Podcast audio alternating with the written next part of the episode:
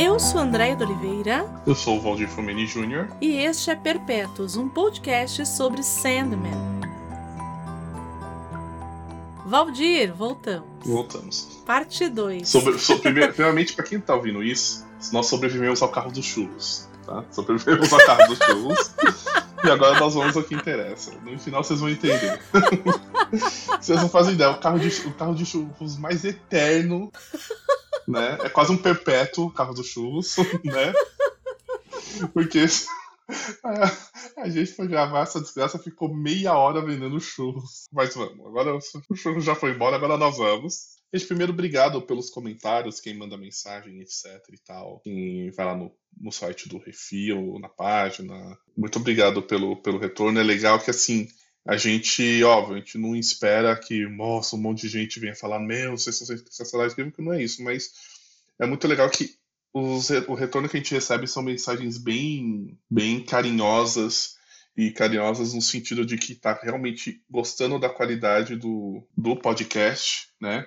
Então isso deixa a gente bem, bem feliz, bem contente. Né? Então é isso que, que importa, né? Saber que a gente está entregando para os ouvintes um produto um produto bacana e um produto que o com que o pessoal se identifica, entende, inclusive até de gente que nem tá lendo, então eu acho isso sensacional assim, né?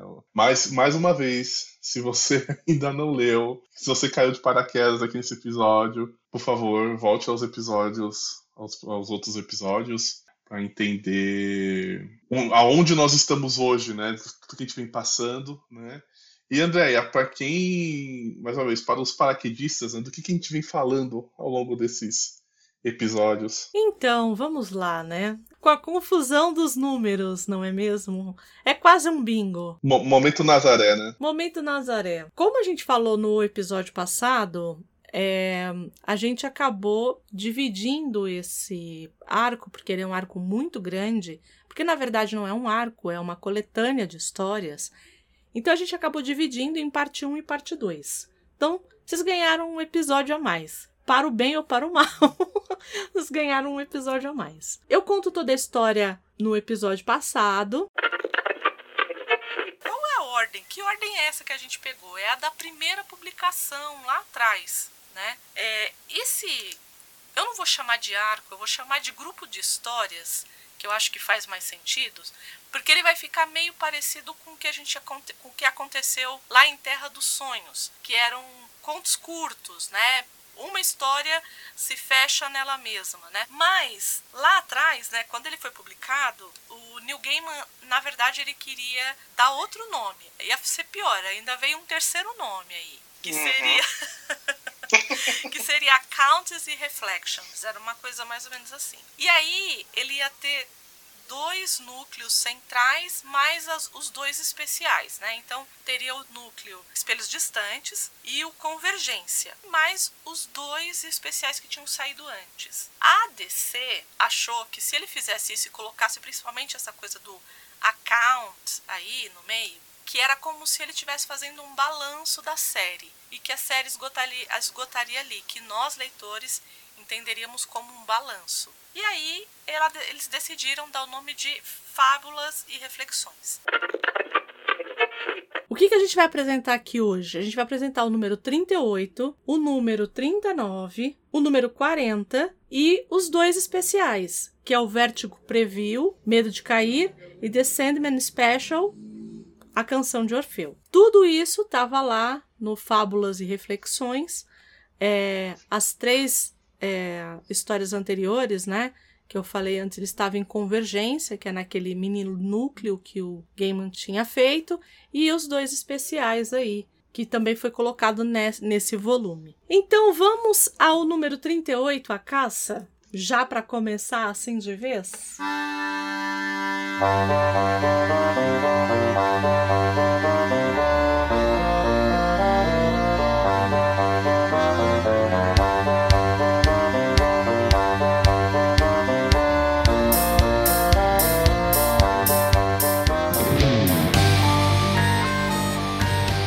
Então, na verdade, a gente vê lá um avô contando uma história para sua neta. E é uma história da época. Eles são é, imigrantes nos Estados Unidos, então parece que tem um choque ali de, de, de gerações ali.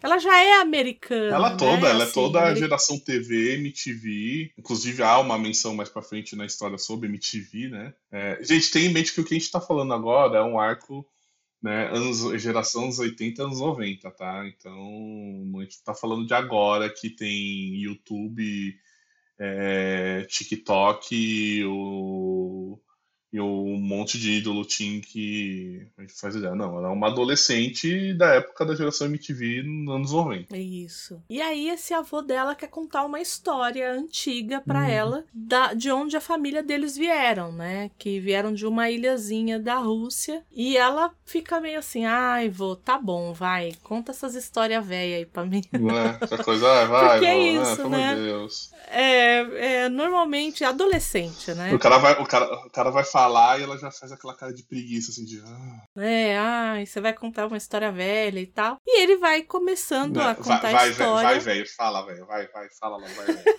Fala.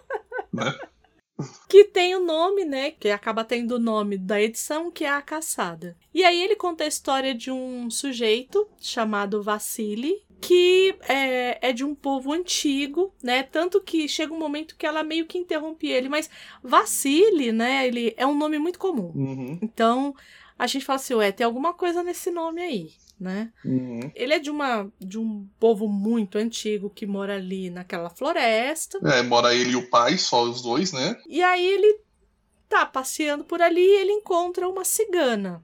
Uhum. E aí essa cigana mostra pra ele algumas coisas que ela vende e tal. Que ela, e, que ela diz que são mágicos, não sei o que, né? e aí ela mostra algumas coisas e tal. E ele meio que fica meio assim, o pai já olha e fala assim: "Não se mete com esse tipo de gente, porque tá querendo te enganar". Uhum. que não é nada disso aí, né? Ele vê novamente, né? Passa um pouco, ele vê novamente essa, essa senhora e ele acaba é, caçando um coelho pra ela. Ela fala, ela vai falar, em troca eu vou te dar alguma coisa.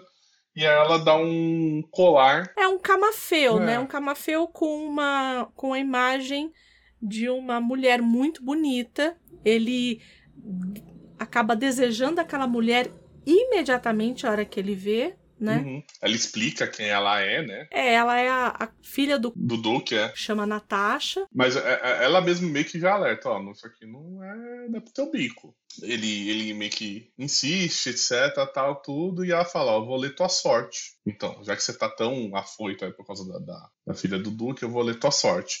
E no que ela começa a ler a, a, a sorte dele, ela fica tão assustada que sai correndo. Só que o cara ficou com aquela imagem na cabeça, né? Ele ficou, né? Ele fica lá segurando o camafeu, etc. Olha pra foto, aquela coisa. E aí ele pega e junta os, os paninhos debaixo dele, né? Junta os paninhos debaixo dele, faz aquela trouxinha de roupa, né?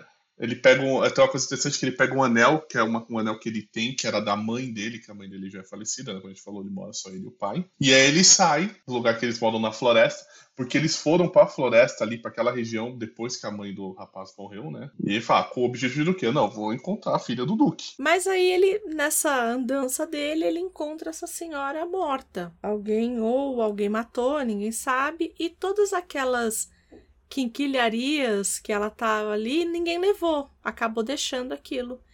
E ele se apossa daquilo. Ele toma pra si aquilo como propriedade. Ele manda o clássico achado não é roubado, então. E aí ele vai pra uma taberna, e aí o taberneiro hum, quase mata ele, porque parece que as coisas que ele tem lá são realmente, né?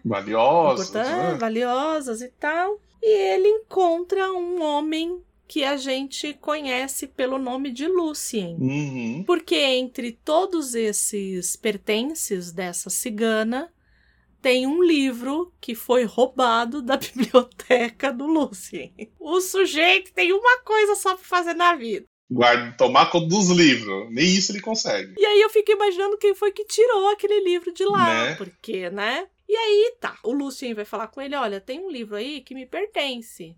O que, que você quer pra, por esse livro? Ele, ué, mas Você não chegou aqui antes de mim? Você podia ter pegado ele. As coisas não funcionam assim. Então, por algum motivo, esse livro ele não pode ser tomado. Ele uhum. tem que ser dado. Ou, na verdade, trocado é. por alguma coisa. E aí você imagina o rolo que deve ter acontecido pra, nesse. Pois é. Nesse troca-troca, é. pra esse livro acabar no meio do nada na, na, na Rússia, não sei em que tempo, né? Pois é. E aí ele, ele pega e fala assim: olha não tem nada, eu quero. É a filha do Duque. Né, e o Lúcio fala, aí não, né, filho? Peraí, né? Isso eu não posso te dar, eu te dar é. um ser humano? Irmã falou assim: milagre a gente faz, impossível é mais caro, não é assim que funciona. Não é? Não tá dando, vou tá podendo. E aí ele fala assim: não, mas você já tem o meu preço.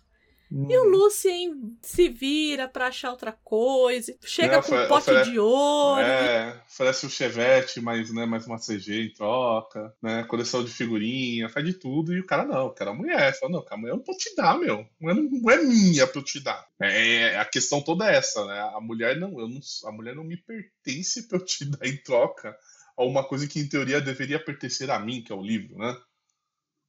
Mas o bicho lá é chuco, ele não consegue entender isso, né? Que só quer a mulher, sonhado. E quando o, o avô, né? Que é o avô que tá contando a história, né, gente? Ele tá descrevendo lá o, o Lúcio, toda a negociação tal. A neta pergunta se o, se o bibliotecário era do povo deles ou do reino das fadas, né? Aí ela fala assim, o avô fala, você só tem 15 anos. Que é, fala assim, ó, aí você já começa a desconfiar um pouco da história, porque até então parece uma história normal. Uhum. Aí ele fala assim, você só tem 15 anos. Eu só fui acreditar em fada quando eu tinha 150. É. Aí você já fica assim, opa, peraí.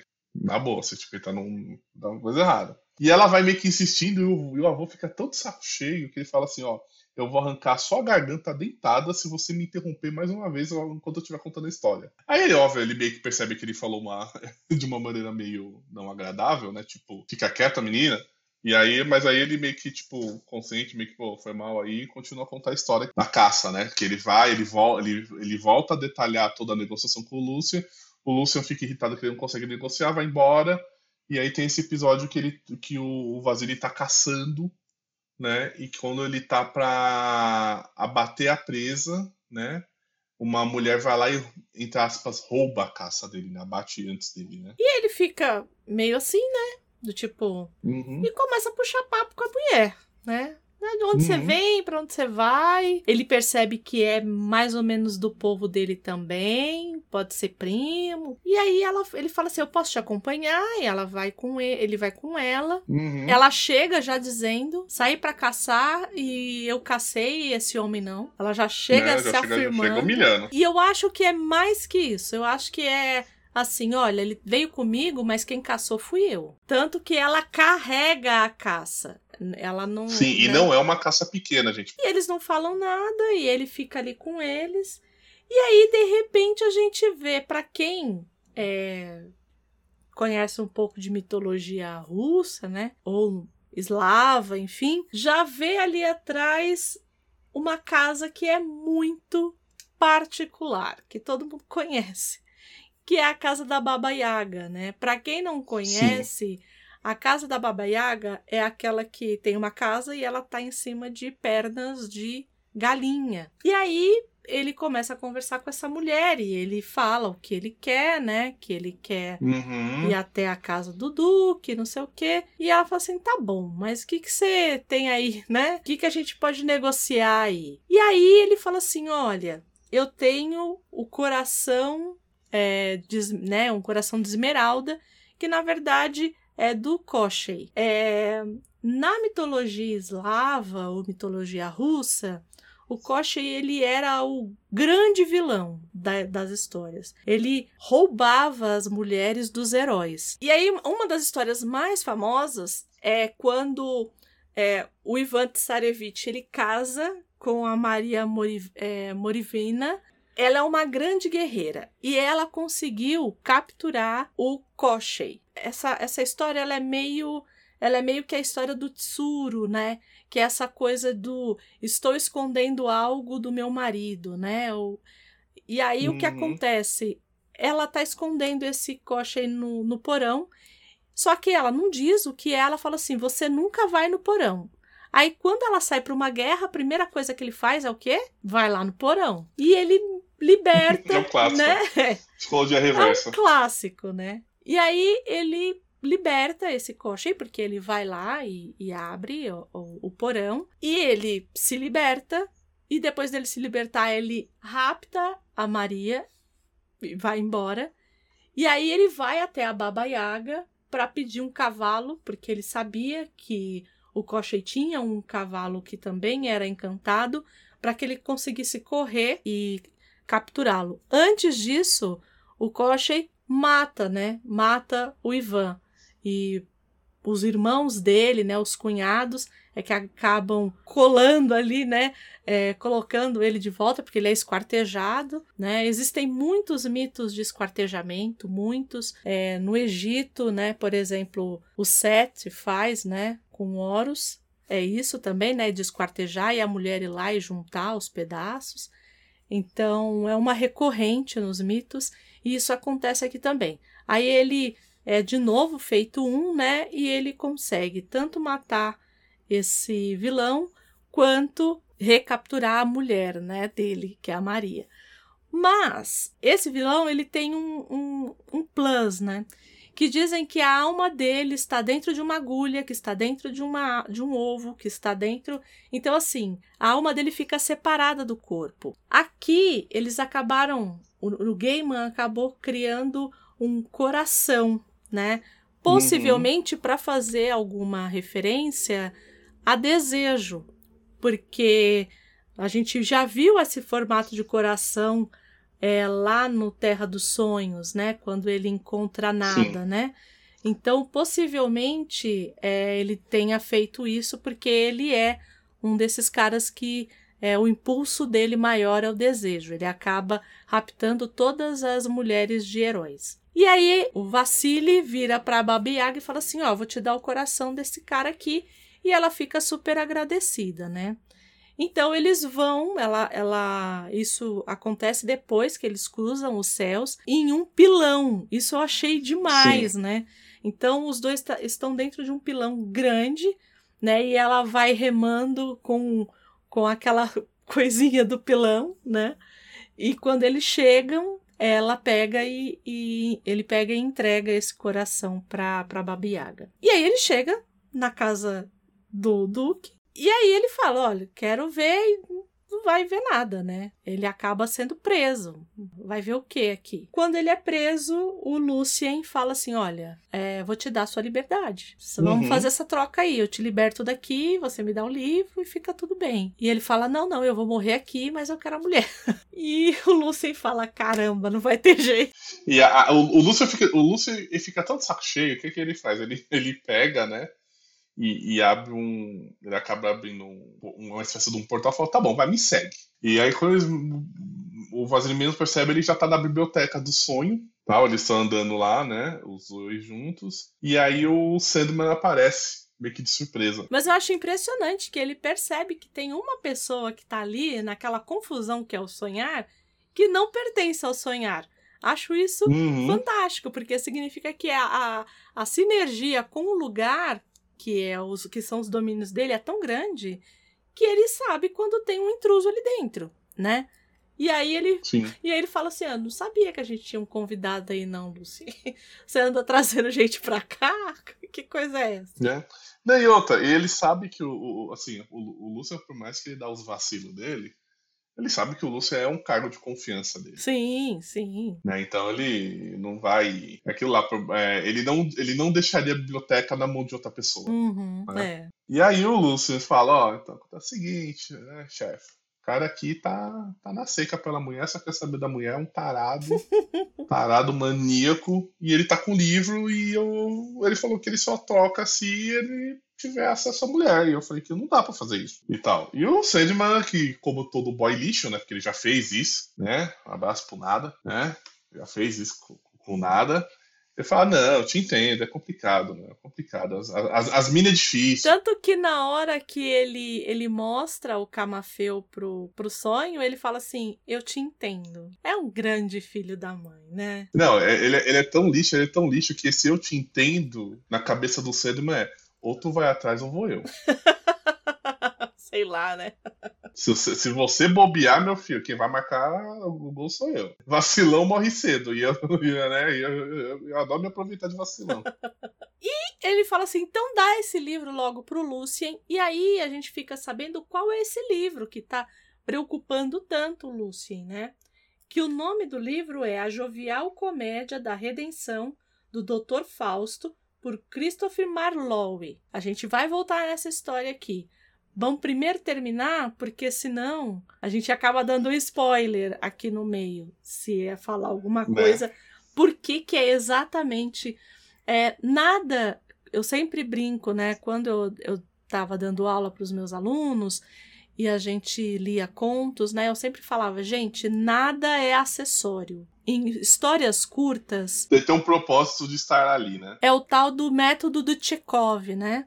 que todo mundo fala arma de Chekhov. Se você mostrou a arma, em algum momento alguém vai ter que atirar essa arma. É, e, assim, e, é, um exemplo às vezes que acontece muito, às vezes em filme ou em série, que tipo, no começo, vai, não vamos pegar uma função séria. No começo do capítulo da série, eles mostram um elementozinho bobinho, que tipo, não impacta na história, mas você só deu uma olhada. Você deu uma olhada, né? Às vezes a câmera dá um, um, um zoom, um foco maior, é assim, no sentido até de você perceber aquele elemento. Por quê? Porque no final aquilo vai voltar e aquele elemento vai ter uma coisa chave. Vai, vai ser chave para a conclusão da história, né? É, e aí ele, ele dá o livro pro, pro Lucien e o Sandman fala: tá bom, agora vamos lá ver essa mulher aí, né? E aí, de repente, uhum. eles aparecem no quarto da Natasha. A Natasha é linda, ótimo, né? Tipo, você, você tá dormindo, parece dois homens na Pelo amor de Deus, gente. E aí ele. Não, né? Né? E aí ele tá ali e ele tá com o camafeu dela. E ele olha e, e ela é realmente tudo aquilo que ele achava que ela era. E ele simplesmente olha para a mulher, olha pro camafeu, entrega para ela o camafeu e vai embora fala assim, ó, tô com a fome aí, você tem como me dar de comer? E o Sandman fala, tenho. E ele vai embora, ele não faz nada com a mulher. É, é, é foi tipo, tem, um meme, né, que é tipo, acho que é o, é o Robert Pattinson, tipo, ele, ele, ele tá na, acho que tá na casa dele de moletom com uma cara de bunda, assim, acabada, ele tá com a cara acabada, assim. E aí, assim, a frase é, o cara que depois de ficar o dia, é, a noite toda no date com você, quando chega em casa fala que queria te beijar. é mais ou menos, aí tá a cara dele, assim, né? Cara de bundão. É mais ou menos isso, né? O cara, o cara beleza, você queria ver a mulher, viu mulher, beleza, acabou, pô. Né, filho? É, mas aqui eu acho que tem uma coisa a mais. Tanto que eu, ele fala assim, né? Quando Lucien indagou Vassili sobre a filha do Duque, ele meneou a cabeça e nada respondeu. Mas o Senhor dos Sonhos sabia que às vezes é melhor que alguns desejos não sejam concedidos. E por isso nem precisou perguntar. É, porque o, o, desejo dele, o que dá, o que dá a entender, né, que o desejo dele não é nem o fato o desejo carnal ou de posse dela, etc. Tal. Ele desejava ter acesso a ela no sentido de eu quero ver se eu chego lá, uhum. né? o desejo dele era mais por cumprir o objetivo do que realmente ter o objetivo, né? Mais ou menos. E é por isso, é, por isso que eu deixei a história do Fausto pra, pra depois, né? E aí, assim, o Vassili acaba na floresta, desperta na floresta, então ele tem lá o banquetezinho dele lá com o, o Lucien e o Morpheus, né? E aí ele desperta uhum. na floresta e aí ele encontra um lobo, que na verdade é uma loba. E aí Sim. a gente descobre que o Vassili, assim como a mulher que ele tinha encontrado e todas aquelas pessoas, eles são. Eles viram lobos. Uhum. São lo... Não sei se é lobisomem a palavra, mas. Não, é são, é, são como se fossem licântropos, vai. Mas são lobos, é basicamente isso. Não, e eles viram lobos, aí tem todo o momento deles juntos, etc. tal. E todo esse encontro acaba culminando no casamento dele com aquela mulher que ele encontrou lá, aquela que roubou, entre aspas, roubou não, aquela que abateu a caça antes dele, né? Tal. Só que aí tem uma coisa interessante, a neta interrompe o avô novamente, né? Porque o avô fala, não me interrompe. A neta interrompe o avô novamente. Ela fala, ai, vô, que história machista, né? É... E ela fala, vô, como é que o livro do cara, do sonho, foi parar na bolsa lá da mulher, da máscara, né? E aí ele fala, ó, ele fala que ele não sabe como é que o, o livro foi parar lá porque o sonho não conta seus segredos. Ele fala bem assim, eu não sei porque o sonho não conta os segredos dele, como é que eu vou saber? E aí ela começa né, a insistir e desdenhar da história, né? Que ela acha que é uma invenção, só para criticar, porque a, criticar o namoro dela, porque ela namora com um rapaz que não é da cultura deles, que deve ser um, um cara, um, um estadunidense normal da vida, né, tal. Então ela faz uma série de, de, de, de críticas e vai ver a MTV, né? Que é o que ela queria ver antes mesmo do, né? Desde sempre, do começo da história. E aí eu vou chegar e falar, ah, então tá bom, tá? Ah, fica aí vendo, eu vou, vou embora, daqui a pouco seus pais estão aí, né? né? Assim, então, já, já que você quer assim, é assim que vai ser, né? E aí a, aí eles, a única aí assim, ele meio que tipo, quando ele tá para sair, ele vira para neta e fala assim, ó, que a única coisa que ele lamenta é que ela, a neta não tinha não, não, não chegou a conhecer a avó. E aí ele fala assim que a avó adoraria contar para ela a história de, de como ele perdeu um cervo para a avó numa caçada. E aí ele fecha a porta e a história termina assim, e a neta fica com aquela cara de eita. Então ele é ele mesmo. né? É uma, ele tá falando a história de vida dele. Dele mesmo. E aí, um pouquinho antes, né? É muito engraçado que ela fala, né? Que a história é machista e não sei o quê. E aí o avô, ele faz a seguinte pergunta, né? Ele fala a seguinte coisa.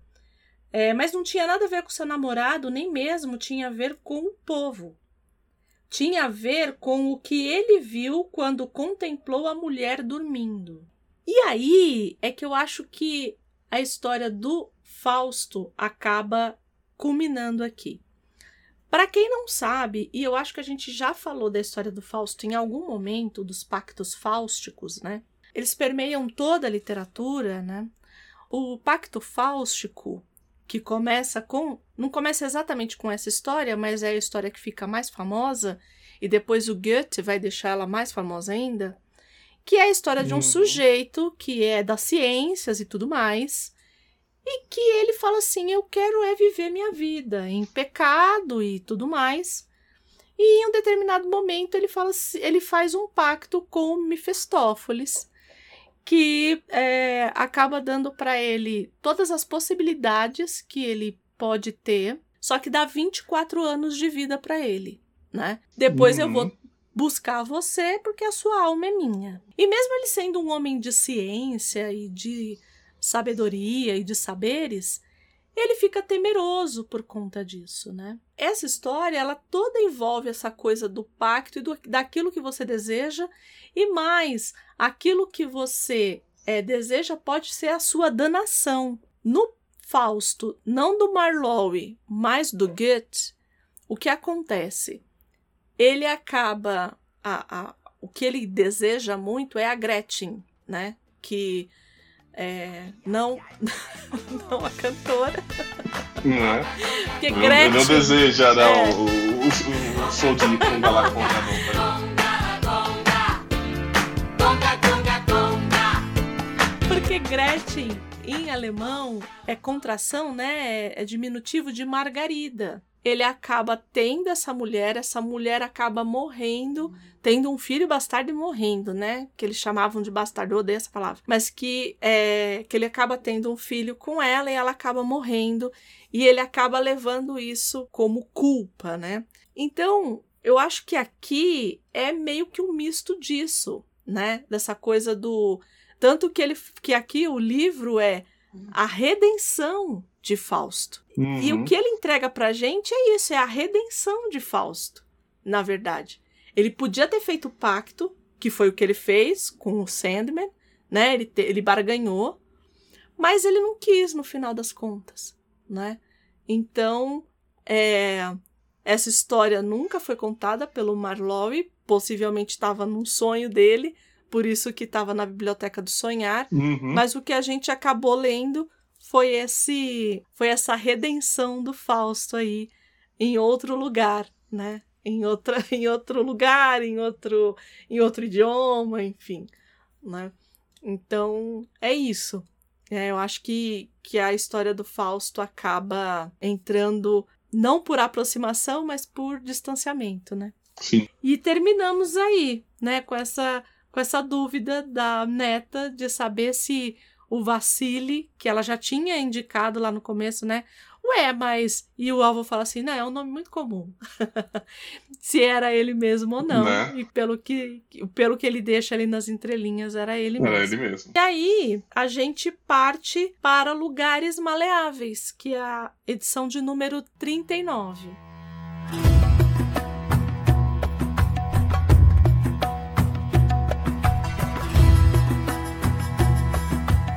E o Lugares Mari... Ma... Mariáveis.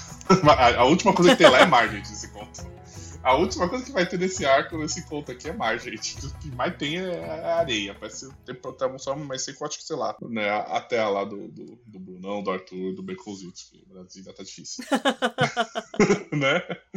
Então, o conto começa com o jovem Marco Polo num deserto. Tá no deserto, tá lá, entre aspas. Ele, ele tá assustado porque ele, você percebe que ele tá perdido, ele tenta andar, só que ele acaba perdendo as forças e acaba adormecendo. E aí, assim, ele meio que ele, tipo, ele percebe, assim, que ele tá todo soterrado de areia, né? E é até interessante, porque ele vem com. Ele lembra do, da mãe dele, da mãe dele falava, falando uma história de que é, jogavam areia nos, é, sobre os olhos para que pudesse dormir. Que é uma das coisas que se usa muito no, no, mito, no mito do Sandman, né? né? Nisso ele percebe, ele vê uma figura vindo, vindo ao longe, né? No começo ele até acha que é o pai dele, mas na verdade é um outro cara que é o Ruchello de Pisa, que é um outro viajante. É, e aí eles estão andando, conversando, eles vêm, né, o Ruchello meio que ajuda ele, dá água, eles começam a andar pelo deserto, porque estão tentando encontrar uma maneira de sair dali, né? E eles vão conversando sobre viagens, coisas que o Ruchello fez, etc,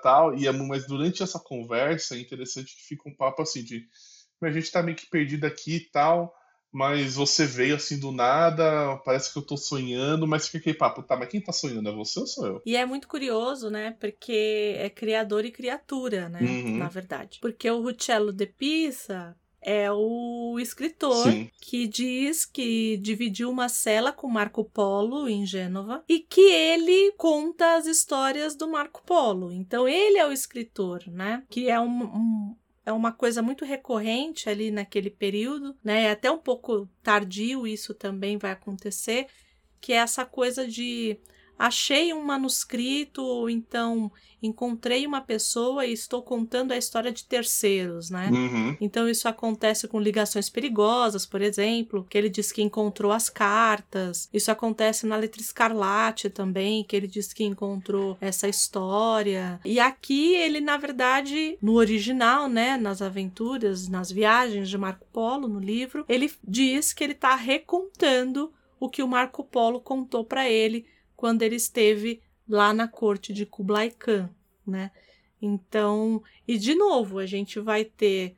É, e aí, quem leu o livro, ou quem viu alguma coisa, ou viu. Teve uma série da Netflix, né? Uns, uns cinco anos atrás, talvez. A Marco Polo foi uma das primeiras séries da Netflix. Ela foi cancelada porque ela era muito cara, né? Ela nem chegou a ter um encerramento adequado, né? Então, quem viu é mais ou menos aquilo ali, mas também é, tem é, cai naquela coisa que a gente falou no episódio passado, a orientalização, né, pelo olhar ocidental. Sim, né, de você pegar todo todo o Oriente e, e, só em falar todo o Oriente já é um já é errado, né? Você pegar todo, né, tudo aquilo que era, que era desconhecido só porque estava do lado oriental do globo e você denominar aquilo e botar numas, em, em, algumas caixinhas só e acabou, né? E é assim. É, a gente também tem essa visão exótica, né? uhum. né? E vai ter um período da história com Marco Polo, acho que inaugura isso, né? Que não é necessariamente real aquelas viagens mas a gente vai ter um novo tipo de é, literatura que é a literatura de viagem, que vai ficar cada vez mais popular. Não é como hoje, que as pessoas podem viajar e que as distâncias são muito curtas. Né, por conta de avião e tal. As distâncias elas eram muito longas, o mundo era muito grande, uhum. né? Então essas, essa literatura chamada literatura de viagem, ela fazia muito sucesso porque as pessoas queriam saber o que, que tinha do outro lado do mundo. E é claro que você vai, quando você vai contar, você vai contar com um olhar contaminado que você tem. Uhum. Isso se você já não tem uma intenção de ter um viés, né? E aí fazer um relato todo enviesado já. Sim, sim, ainda tem isso. Eles, eles vão discutindo, né? Eles vão conversando, e aí eu, o, o, o Cello chega a perguntar onde é que a gente tá, o Marco Polo fala que tá no deserto de Loop, e aí o cara fala, tá bom, não precisa falar nem, nem, isso, além disso, não é necessário falar mais nada, e não sei o que e tal, conversando. E aí vem em cima disso que a, a Andrea falou, né? Que o Rutiello foi o cara que escreveu o Marco Polo. E aí o cara fala, não, eu tava na cela com, com um amigo meu, Marco Polo, ele tava me contando algumas histórias e de repente eu vim parar aqui. Aí ele fala assim, aí o rapaz fala, não, mas eu sou o Marco Polo. Ele fala, não, o Marco Polo que eu conheço é um cara bem mais velho. Então, continua aquele papo de entender, tá, isso aqui é uma coincidência, mas não é coincidência. Se, se eu dormir na areia, se você dormiu na cela, um dos dois estão sonhando. Quem é que tá sonhando? É sonho de quem? Fica esse, esse papo enquanto eles vão tentando encontrar a caravana do pai do Marco Polo, né? E aí eles veem um sinal de fogo, né? Então eles têm um sinal de fogo, vão até lá, ele acha que é a caravana do pai. E aí quando eles chegam no, no local, eles encontram um senhor, é, todo de verde, né? Com... que é o Gilbert. Quem é Gilbert, Andréia? É o verde do violinista que apareceu lá no Casa de Bonecas, Não. né? Que ajudou a Rose Walker. A salvar o irmão. E ele tá bem naquele momento em que ele acabou de fugir da Terra dos Sonhos né? Ele tá ali e ele meio que explica por que, que ele fugiu. Porque ele não estava aguentando mais o mestre dele e a esposa do mestre, que eles estavam em uma constante lua de mel. Uhum. O que a gente não sabe qual das mulheres era. Né? Não dá para saber se era nada, não dá para saber se era Calliope. Então, né? Ou se tem alguma outra aí no meio que a gente ainda não sabe, mas a gente ainda não sabe qual que é essa mulher. E ele fala assim: ah, eu vim pra cá porque eu não aguentava mais. Tá demais, saco cheio, pelo amor de Deus. Porque o Ruccello, ele pergunta, né? Ah, você tem vinho? Tenho. Ah, eu tava preso há tanto tempo, tem mulher? E aí ele fala assim: não, pelo amor de Deus, me fale mulher. Porque. Quero saber mestre... dessas mocréias, não chega, pelo amor de Deus. Quero saber mais, né? E eles começam meio que a conversar, né? E aí o verde do violinista, ele é. Ele é muito simpático, né? Então ele acaba dando vinho, acaba dando comida. E eles acabam conversando, né? Do tipo, isso aqui é um sonho? Ele é, é um sonho. Então já se estabeleceu que aquilo ali é um sonho. Só precisa entender quem é que tá sonhando. Né? Que, é o, que é o dilema da história, né? E na verdade, aquele lugar ali, ele não é. Ele é um não lugar. Ele é um lugar, mas ele não é um lugar palpável ainda, né? Tanto que ali tá meio perdido no tempo e no espaço, porque o Ruccello ele fala que ele encontrou o Marco Polo já muito mais velho. A gente vê um jovem Marco Polo. É, o Verde do Violinista diz assim: olha, no meu tempo, que foi quando eu saí, que é lá em 92. Então aquilo é meio que um um não lugar e um não tempo. Né? Uhum. E ele até mesmo diz pro Marco Polo, ele fala assim, olha, existiam muitos lugares igual esse, né? Que é, são os lugares maleáveis, né? Em que a ideia do lugar, ela ainda não tá concreta. E a culpa é sua que não existe mais. Você... Aí ele começa a listar todas essas pessoas que criavam essas, esses livros de viagens porque você começou a explorar todos os lugares e começou a sedimentar uhum. esses lugares no imaginário. Tudo ficou definido, né? Exato. Então esses lugares maleáveis, como ele diz, não, não existe mais, né? Aí eles conversam, continuam conversando ainda nesse tema. E aí o Gilbert fala assim, olha, vou embora, tô indo embora, né? E ele até pergunta pro Marco Polo, você já ouviu falar do verde do violinista? E ele fala não, ele, ah, que pena. pena. E aí ele se apresenta como o verde violinista e vai embora. E aí também nosso amigo Rucello some. Uhum. E o Marco Polo fica ali sozinho, falando assim, o que que tá acontecendo, né? Acho que todo mundo sumiu, eu continuo sonhando. E nisso aparece o, o Morfeu, aparece o sonho. Sim. Só que, e aí, pra gente entender como esse lugar ele tá ali perdido no tempo e no espaço, né? O Morfeu ele tá recente chegado. Foi logo depois que ele ficou preso. Que ele fala: Eu tô muito fraco. Uhum. Se eu te ajudar, eu não vou conseguir chegar onde eu tenho que chegar. Né? E se você tá aqui, você não vai sair mais. Uma vez que você chegou, não tem como você sair. E aí ele fala: Não, mas você precisa me ajudar, me manda, me manda de volta. E aí fala: Tá. E aí ele pergunta, né? Mas quem é você e tal, né? E antes disso, ele vê, né? O, o Marco Polo vê que ele tá muito branco. Uhum. Novidade. Né? Ele tá muito branco, mas que ele tá com uma cara de cansado. Ele vai lá e dá uma, uma aguinha pra ele, pra ele se restabelecer. E aí o Morpheus fala assim: Ah, você me ajudou, me deu água, eu não sou ingrato, eu vou te ajudar também. E aí o Morpheus faz com que ele acorde. Mas na real, na real, o que dá a entender, e aí vê se você entendeu mais ou menos isso também, Valdir, é que era sonho, na verdade, do Rucello Uhum. e o Marco Polo que tava ali, é, ele era pra ter ficado ali mesmo. Era só pra ter sido um sonho. Né? E, o- e o ele some porque na verdade ele acorda. Basicamente é isso, ele acorda. É isso. Porque, o, o- porque chega uma hora que ele fala assim: você não sabe o quanto você é sortudo. O, o sonho fala pro Marco Polo. Sim. E ele fala assim: não, eu sei. Ele falou: não, não, você não sabe. Então é, é quase como se não só os lugares sejam maleáveis, mas aqueles que ali aparecem também são meio difusos, estão entre um- uma morte não morte, né? Uhum. Essa coisa do deserto e, e das miragens e tudo mais. Então, a gente entende ali que o Marco Polo teve uma segunda chance, na verdade, né? Que ele que ele meio estava ali em vias de talvez não voltar, de falecer mesmo. E no final da história, ele sente, né, o pai dele tirando ele da areia. E ele vira pro pai e fala assim: "Pai, precisamos prestar atenção nos padrões". né? Quer dizer, toda, toda a crítica do Gilbert que é, você foi lá, né, retratou tudo, botou daquele jeito, etc. né, A, né, a crítica ao, ao Ruchello, e agora vai falar os padrões, que é, meu, acabou de tomar um esporro. Né, e você vai lá e fala, vamos fazer, vamos fazer isso, pai. Eu tomei um esporro sobre isso e a gente vai fazer isso, tá bom? é ridículo. É isso. E aí termina assim a história, né? É, essas, essas histórias menores, é, elas vêm explorar essas coisas que a gente sente no sonho. Depois, história mais adiante, que é um dos especiais, né? A gente vai ver isso também. Como que explora essa coisa do quando a gente tá dormindo, Uhum. ou quando a gente tá em, em repouso não muito profundo, enfim. Como que essas coisas se dão. E essa história é uma dessas, né? Que acaba explorando essa coisa mais, entre muitas aspas, fisiológica do, do, do sono, né? Sim. Então, e, e- e dessa noção que a gente tem de estar sonhando ou não. Bem, é isso, né? Com isso a gente encerra o 39. E aí agora a gente vai para o número 40, que é o Parlamento das Gralhas. Que tem um subtítulo muito bom: Pássaros, Patifes e Peças de Xadrez.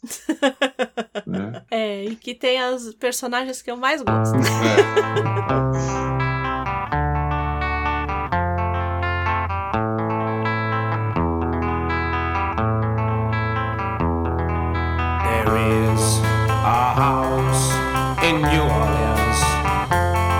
Na verdade, esse, esse arco todo é basicamente feito por personagens que. Que, que se você já se você ouviu os episódios anteriores ou se você já leu o Sandman, você os vai reconhecer assim, do- assim que vê ou ouvir a gente falar deles, você já vai lembrar de onde eles vieram. E aí a gente, a gente começa ali com a Lita, Uhum. tendo, né, a Lita Hall, Sim. tendo problema com o pequeno Daniel. Que não para quieto. Que não para quieto. Pequeno Daniel, ainda bem, criança saudável, não é, Né? mesmo? Para quem não se lembra, pequeno Daniel foi concebido no sonhar. Uhum. Consequentemente, ele é filho, né? Ele é filho de Morfeu, mesmo ele não sendo o pai de fato, mas ele é o pai de direito, digamos assim. Uhum. Ele que batiza o menino de Daniel, né? E aí chega um momento que ela tá naquele, naquele momento das crianças fazer irem dormir ali no período da tarde. E ela colocou a criança pra dormir. Porque ela, ela tá numa ligação, ela, ela põe ele pra dormir e ela tá numa ligação com a amiga. E na amiga, ela está relatando todo o quanto ela está cansada pela quantidade, a demanda que o, o, o Daniel está exigindo dela como mãe. Então ela está bem desgastada porque ela não tem tempo para mais nada, só está cuidando do menino, etc e tal. E óbvio, né? né é mãe solteira e a gente sabe o quanto uma mãe solteira sofre, né? Sim. E aí enquanto ela tá falando com a amiga, né? O pequeno Daniel, né? Criança tentada. a criança tentada, desce, desce do berço, uma projeção dele, digamos assim, né? E aí ele encontra dois, dois conhecidos nossos, que é o Gregory e o Matthew, né? O Matthew, o corvo, e o Gregory, o pequeno bichinho. Uau, uau. Né, uau, uau. o Daniel chama ele de au, au. É. A gárgula daquele tamanho é o au, au. Né? E é muito, é muito curioso, porque o Matthew vira para ele e fala assim: é, Você não tá falando. Então você é uma criança humana, do tipo, a criança está consciente de estar lá. Uhum. E aí ele começa a subir o degrauzinho por degrauzinho da, da casa ali do, do Abel, né? Da, Uhum. do- da mansão do Caim e do Abel. E nisso chega a Eva e pega a criança. E o Matthew vira pra ela e fala assim: Ué, você nunca sai da sua caverna? O que, que você tá fazendo aqui? Né? E ela decide passear, Dá um rolê. dá um rolê e fica por isso mesmo. A gente não. Nem, nem entende exatamente o que, que, que ele sai da caverna e tal, né? E ele fala assim: ah, então vamos aqui visitar o Caim, o Abel, vamos Uhum. ver se eles estão em casa, né? Eles batem lá e o Abel abre a porta. E o Abel, na sua gagueira e na sua, na sua hospitalidade, ele serve chá. Ele serve um rato pro Matthew. Matt- é, e o Matthew acha ótimo. Né? Né? Ele fala assim: ó, eu tenho um rato aí. Não, o rato tá ótimo. Né? E nisso chega quem? Caim. Não, a- a- aliás, tem um detalhe. Um detalhe que faz uma conexão até com algo que a gente já falou hoje. Né? Eles estão lá conversando e a Eva pergunta pro, pro Matthew sobre o sonho. Tá, e aí, o chefe? E o Matthew fala: Ah, ele anda grudado com ela, né? Então, ou seja, pá, o cara tá lá na saliência e a gente não, mas você não sabe quem é, sabe, né? Com quem que ele tá. Fala, Eles não se separam. E a, a- a- não, e a Eva chega e fala assim: É, ele não faz meu tipo mesmo. E aí, de repente, aparece o Caim, né? Falando assim: Meu irmãozinho está dando uma festa e nem me chamou. E o coitado do Abel começou a tentar se explicar. Não, a gente estava até falando que seria ótimo que você viesse aqui, não sei o quê. E ele fala assim: então, temos aqui contadores de história, temos uma criança humana ali, já temos plateia. Uhum, Então vamos contar uma história. sim, né? Cada um conta uma história. Caim fala que não vai contar simplesmente uma história, ele vai contar um mistério Uhum. que é, é o mistério que justamente dá nome à edição, que é o Parlamento das Gralhas. Então ele conta que, na verdade, antes ele, ele escuta que o Matthew diz, fala a respeito de algumas aves e que ele diz que a gralha é gente boa. Né? Ele fala assim: não, eu tenho alguns amigos gralha que são gente boa. O Caim fala assim: olha, vou te contar então, já que você estava falando da gralha, eu vou te contar o que acontece. E aí ele simplesmente fala que é uma ave extremamente sociável, né? Uhum. E que às vezes tem uma clareira e que todas elas vão para a clareira e fica alguém, fica uma delas no centro e todas as outras em volta. E aí essa que tá no centro pia, né, grasna e tudo mais. E aí quando ela termina, duas coisas podem acontecer. Ou elas todas vão em cima dela e a matam, ou todas elas, inclusive essa que estava no centro, vão de volta para onde eles têm que voltar. E aí ele fala, mas por que que acontece isso, né? O Matthew pergunta pro Caim e o Caim fala assim, então, esse é o mistério. tipo, soltou essa e foi embora, né? E aí o Matthew fica ali, né, encafifado com essa história toda e ele coloca o terror no coitado do Abel, Né? né? Ele fala assim, olha, bicar você, isso eu nunca fiz. E o coitado do Abel fala, ah, é agora. Lá vem o louco. Agora vai, né? Uhum. Tá, então você conta a sua história aí, porque o Abel não vai conseguir contar, então ele pede pra Eva contar a história. Uhum. E ela pega e conta a história de Adão, que na verdade Adão não teve uma esposa, teve três. Sim. E aí ela conta que a primeira esposa de Adão, na verdade, ela nasceu, é, eles foram criados um grudado no outro pelas costas. Então, na verdade, era um ser que tinha duas cabeças, quatro braços, quatro pernas, o que é muito curioso, porque, e aí fazendo um parênteses, não sei se alguém já leu um livro chamado Banquete do Platão. No Banquete, que eu acho que se você não nunca leu nada do Platão, nada, leia esse livro. Assim, se eu puder te dar um conselho de tudo isso que a gente falou até agora, de todas as referências que a gente deu, leia esse livro do Banquete, que na verdade ele tem uma tradução incorreta mas que para a gente é, ela é melhor do que a, a tradução que, que deveria ser, que na verdade seria o simpósio, né? Simpósio para os gregos era um local em que, né, um, um momento em que eles conversavam a respeito da vida e bebiam muito e comiam muito e tinham cortesãs e tudo mais, e por isso que para a gente acabou sendo traduzido como banquete. E aí é Platão, né? Por que, que eu estou falando tudo isso? Porque Platão escreve esse diálogo chamado O Banquete, em que Sócrates vai à casa de Agatão, que acabou de ganhar é, um concurso de tragédia. Lembra que eu, a gente já falou a respeito disso, que tinha um monte, que os tragediógrafos eles concorriam, né? Sim. né? É, faziam concursos de tragédia e tal, e o Agatão ganhou. Rinha de tragédia, né? Rinha de tragédia. e ele foi dar uma festa para comemorar que ele tinha ganhado.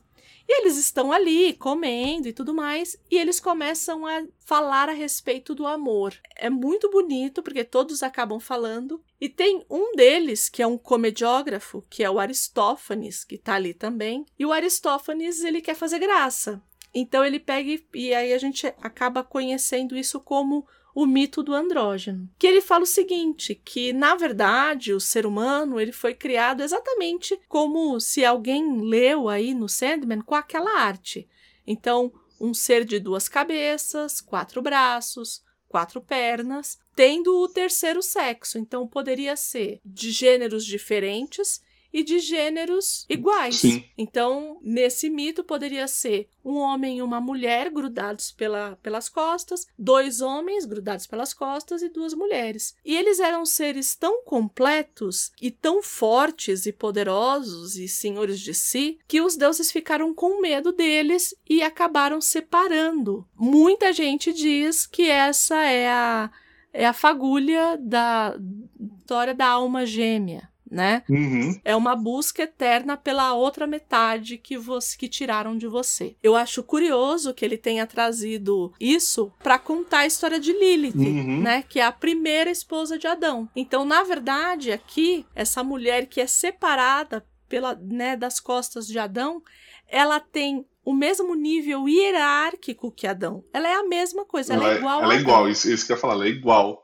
né? E por ser igual, ela não aceitava é, que ela é, estaria ali é, na posição só de companheira, ou seja, eu vou ali ser a sua companheira. Falou, não, peraí, passa dessa. E então ela, por, por ela confrontar essa posição que deram a ela, atribuíram a ela, ela foi expulsa do, né, do, do, do paraíso, né, do Éden. E aí ela, meio que no próprio jardim dela, ela acabou com, é, copulando com vários demônios e gerando um mundo próprio dela. Por causa dessa história de, a, de atribuírem que a Lilith foi expulsa e, e copulou com diversos demônios, etc. Tal, é que se dá muito mais ênfase a Eva do que a Lilith e, e se atribui muito a, a Lilith a, a, uma figura demoníaca, né? algo do mal. Sempre usam esse mito dela como se ela se fosse um, um, um demônio vingativo por ter sido expulsa do, do Éden. Né? O mito da Lilith ele serve para dizer assim: a mulher tem que se submeter. Sim, é, é,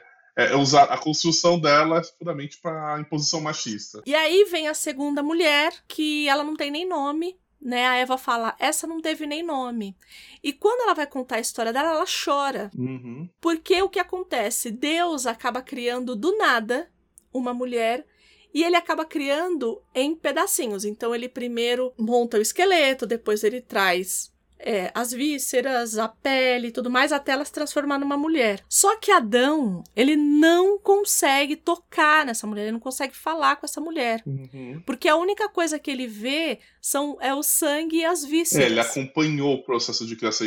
Assim, Deus foi criando e falou: Adão, chega aí, olha o que eu tô fazendo, ó. Ali vê lá um monte de tripa se juntando, meu, o bicho ficou com nojinho. É curioso porque o, o Gaiman é, cita o Midrash. E a partir da Bíblia hebraica, os rabinos fazem alguns, alguns estudos. Então tem o Talmud e tem a Midrash, que são estudos que são, foram feitos em épocas diferentes. Então, Eu não vou ficar me alongando, é só para entender. Por que, que o, o Gaiman cita? Eu, particularmente, de- que eu não li toda a Midrash. É, é, Eu li é, partes dela, né?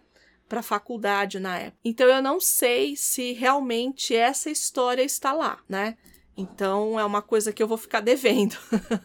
não, não tinha nem como pesquisar. E aí a terceira mulher, que é a Eva, Sim. nesse caso, foi tirada de uma costela de Adão. É muito, é muito peculiar, né? Porque ele sempre diz que é de uma costela retorcida. Então, a o próprio formato do osso que tá ali, ele já é, ele já meio que prepara para um caráter que a mulher terá, né?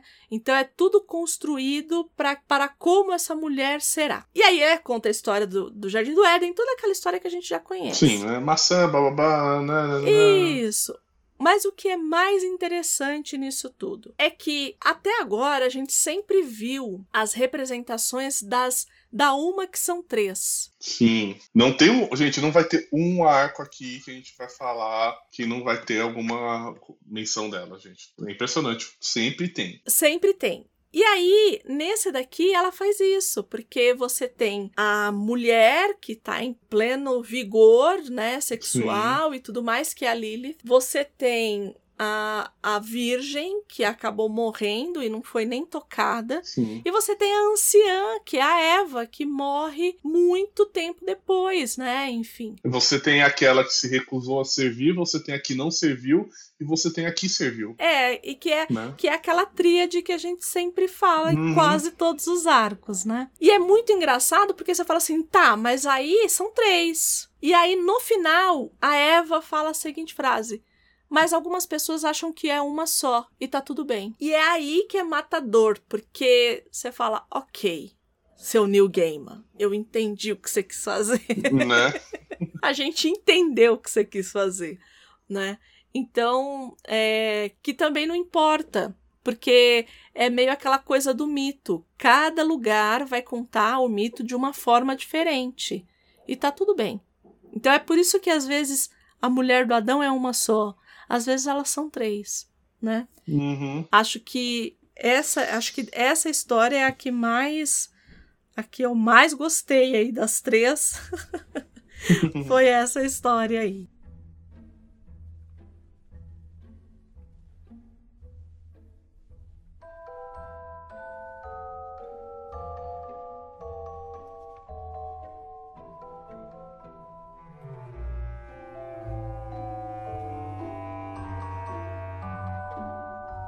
Então o Caim pressionou Abel para falar, tá bom, todo mundo já contou a história, chega a tua vez aí, conta aí.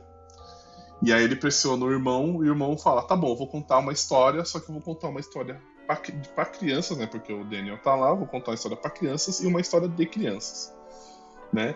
E aí começa um arco todo infantil, lindamente desenhado pela Jill Thompson, né? Que depois a Jill Thompson fez um, um, um spin-off né, dos Perpétuos versão, digamos, Muppet Babies, digamos assim, muito fofo, né, deles. Inclusive o do encadernado grande da Panini, quem tem o prefácio do, desse encadernado é da Jill Thompson.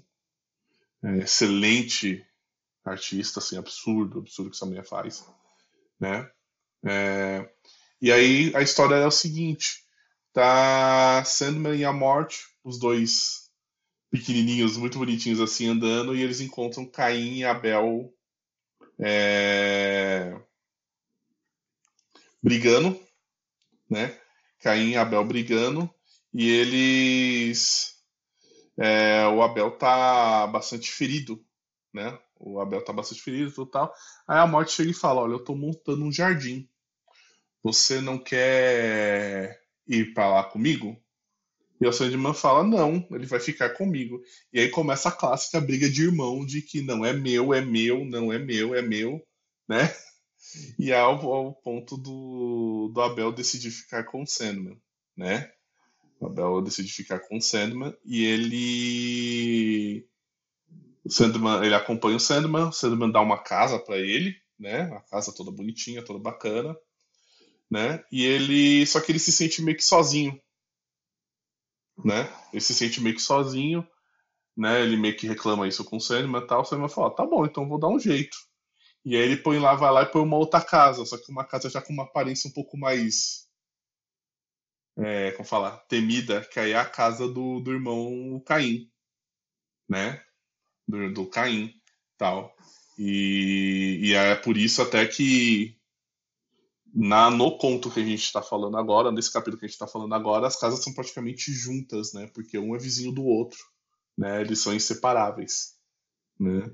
E nisso o que, que acontece? O, o Caim se revolta com a maneira como Abel conta a história de como eles foram parar no sonho, né? Que ele acha que isso é um absurdo, né? E aí ele começa já a brigar com o irmão, né?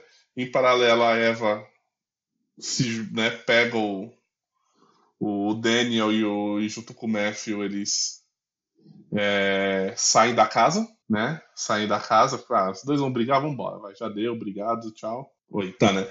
Então, e, né, eles deixam a casa e aí os, os dois irmãos brigando, né? O, o, o Caim tá encurralando o irmão e a Abel revela o, o mistério da gralha, né? Que ele fala que ela é uma contadora de história. É, nisso, Caim vai lá, mata o irmão, e aí ele chega e justifica a morte do irmão da seguinte maneira: ele fala, olha, o que importa é o mistério, e não a explicação do mistério. Então você, tá, você morreu porque você explicou o mistério, você não tinha que ficar explicando nada disso. Então termina essa cena, e aí o Daniel acorda no berço dele, né? E misteriosamente ele tem uma pena de corvo na mão dele, né? Aí a Lita até fala: ah, você se mete em tudo. Exatamente. e aí, essas três histórias que a gente falou acabam fazendo parte daquele núcleo, né, que o Gaiman chamou de convergência.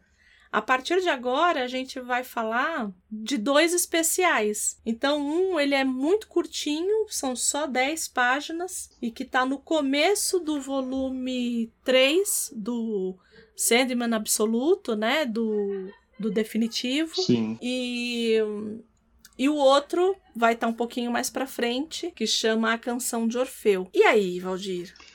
Então vamos para Medo de Cair, né? É, tudo começa com o Todd, que é um diretor de teatro, né? Que ele tá bem nervoso, ele tá ansioso, ele não consegue dormir, né? E aí a Janet, que é uma colega dele, bate na porta, né? É, porque ela tá falando, ela fala, olha, eu tô com dificuldade de passar as falas aqui, você não quer me, me ajudar, né? E aí ela estranha porque ela percebe que ele tá meio que fugindo, ele tá se preparando para fugir. E ela fala se que, que é, se ele tá com medo de sucesso, do fracasso, né? E fala, não, olha, eu tenho uma carta aqui que eu vou ler no ensaio final, né? Então você já entende, entre aspas, que é um espetáculo, uma peça, né? E que e é isso eu vou largar tudo e dane-se. E aí, beleza. Ela vai embora e ele fica lá no, no quarto dele e ele dorme. E acaba sonhando sonhando. E aí ele começa a ter um sonho muito louco, né? Que ele sonha que ele tá subindo um morro. Aí só um pouquinho uhum. é que o nome da peça que ele tá fazendo é, é Mary Typhoid Blues, né? Uhum. Tem uma história nos Estados Unidos de 1883, que é de uma mulher chamada Mary Mellon, que foi conhecida como Maria Tifoide. Por quê? Porque ela ficou em quarentena durante 26 anos, porque mesmo saudável, ela continuava passando a febre tifoide. Então ela teve que ficar hospitalizada durante 26 anos para parar a contaminação, né? Ela ficou em quarentena há 26 anos. Quer dizer, a mãe era um roteador de febre tifoide. Ela era. Diz que diz que ela passou para pelo menos 50 pessoas e pelo menos dessas 50 três morreram. É. Então, é, só pra gente entender um pouco, porque a, a, a Janet, ela vai, pelo que a gente entende, ela vai fazer a Mary, né? Uhum. Então ela queria repassar, acho que ela queria. Qual que é a motivação da Mary? Sei lá. Por né? que, que ela age assim e tal, né? É, essas Por coisas. que, que ela te foge? É, Por então. que te foge? né? Eu não sei. né? Tipo de coisa. Né? Então tá o Todd sonhando, né? Ele sonha que ele tá subindo um- escalando praticamente um morro, né? E que cada vez ele tá mais alto, né? E aí quando ele chega no topo, ele encontra o sonho lá em cima no topo. E ele fala, nossa, tá alto, eu não imaginava que eu ia chegar aqui. Ela falou, porque eu tenho pavor de altura. Eu entendo o Todd, eu tenho, eu realmente eu passo mal em lugares altos. Mas nem que aí eu tenho medo, não, eu até vou. Aí chego lá e começo a passar mal, sou desse. Mas até no avião, você não. Não, avião não olha, tem um né? problema nenhum. Avião não tem problema nenhum.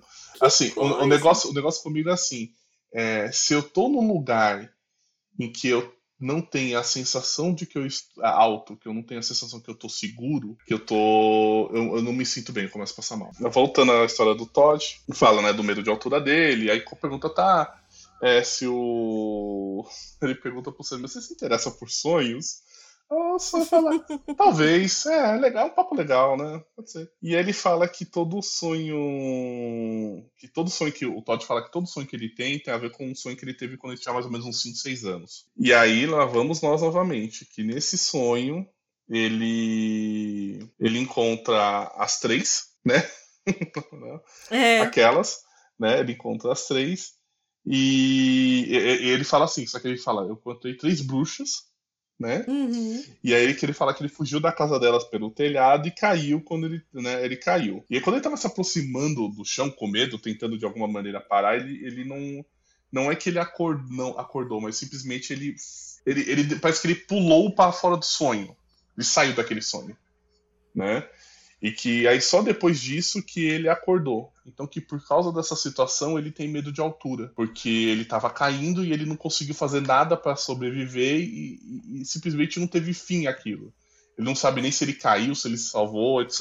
Tal. Talvez o medo de altura dele seja até pela indefinição do sonho do que realmente pela altura, né? Essa reação que ele teve é uma reação que é muito comum, que é aquela sensação que a gente tem de a gente acordou e a gente não consegue se mover na cama. É. Que o pessoal fala que é paralisia do Isso. sono. Que você fica ali, existem pessoas que têm isso muito frequentemente, que é você sair do sonho, você sabe que aquilo é um sonho, você tá tentando se libertar daquilo e você não consegue.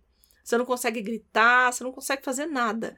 Parece que tem alguém ali te prendendo e é uma sensação horrorosa. Você já passou por isso? Hum, Ah, não lembro, sim. eu já passei, passei assim, é, de uma forma muito terrível, assim. Eu durmo de bruços, devia estar sonhando com alguma coisa, não sei o que. Quando eu fui levantar, eu não conseguia levantar. E eu não conseguia gritar, e eu não. E eu, e eu falei, eu vou morrer. eu vou morrer. A sensação é de quase morte. Faz muitos anos, faz mais de 20 anos. Mas é uma sensação que você lembra pra vida inteira, assim. Com certeza. É muito impressionante, assim. E possivelmente foi isso que aconteceu com ele aqui. Que, tanto que ele fala, né? Eu fiquei alguns minutos sem conseguir me mover.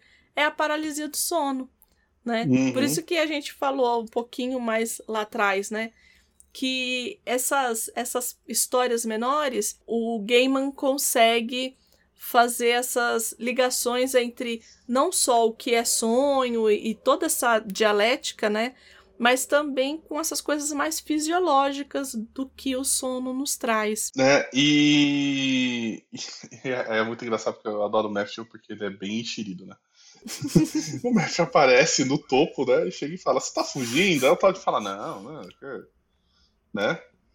E aí ele fala: Você falou, não, eu só não aguento. E, e aí o Sandman fala: Olha, às vezes subir pode ser um equívoco, porque, eh, né? Ele falou assim: Talvez subir pode ser um equívoco, equívoco, mas não tentar é sempre um equívoco. É, É o momento autoajuda. sei, né? é, é Sandman Coaching. Daqui a pouco ele faz um textão, alguém vai, o Todd vai fazer um texto no LinkedIn. O que eu aprendi com o Sandman, né? Sandman e a arte do foda-se, né? Tá na moda. E aí o Todd fala, não, já, eu já desisti. Tomei minha decisão, vou pular fora. E não sei o que e tal. Ele insiste no papo, né? Eu falei, eu falo, cara, às vezes você acorda, às vezes você desperta, às vezes você morre.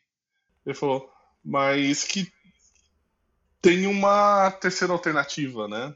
Tal, né? É...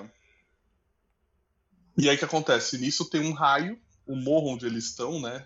Ele desmancha, um raio, né? Uhum. E o Todd cai, né? Só que ele não acorda, né? Ele não morre, ele voa, né? Então, quer dizer, há uma terceira alternativa, né? Porque o que o Sandman quer dizer é que você não tentar é uma alternativa, você tentar e dar errado é uma outra alternativa, mas você tentar e dar certo é também uma outra alternativa, e, as, e, e, e dentro das três, em teoria, é a melhor delas, né? Sim, sim. né? Tal. Então, por causa disso, o Todd decide continuar a peça, né? Ele acorda e aí tá todo mundo no dia seguinte esperando é, ele... A, a, todo mundo não, né? A, a colega dele já tá esperando ele dar o discurso, etc, tal, e na verdade ele vem todo é, energizado, todo empolgado para continuar a direção da peça que ele tá trabalhando, né? E termina assim o, o capítulo.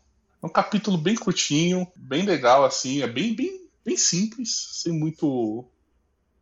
Né, sem muita coisa.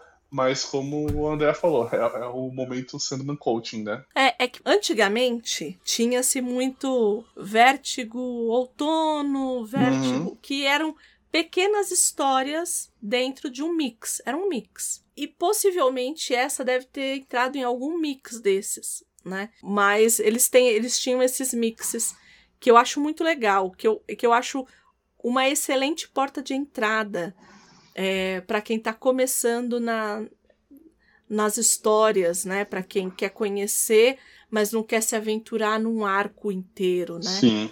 Então esses mixes antigamente eles eram muito legais. Hoje em dia a gente só tem as histórias inteiras, né, em encadernados e a preços Absurdos. absurdos, exorbitantes. Então a gente vai pro próximo especial, né, que é a canção de Orfeu.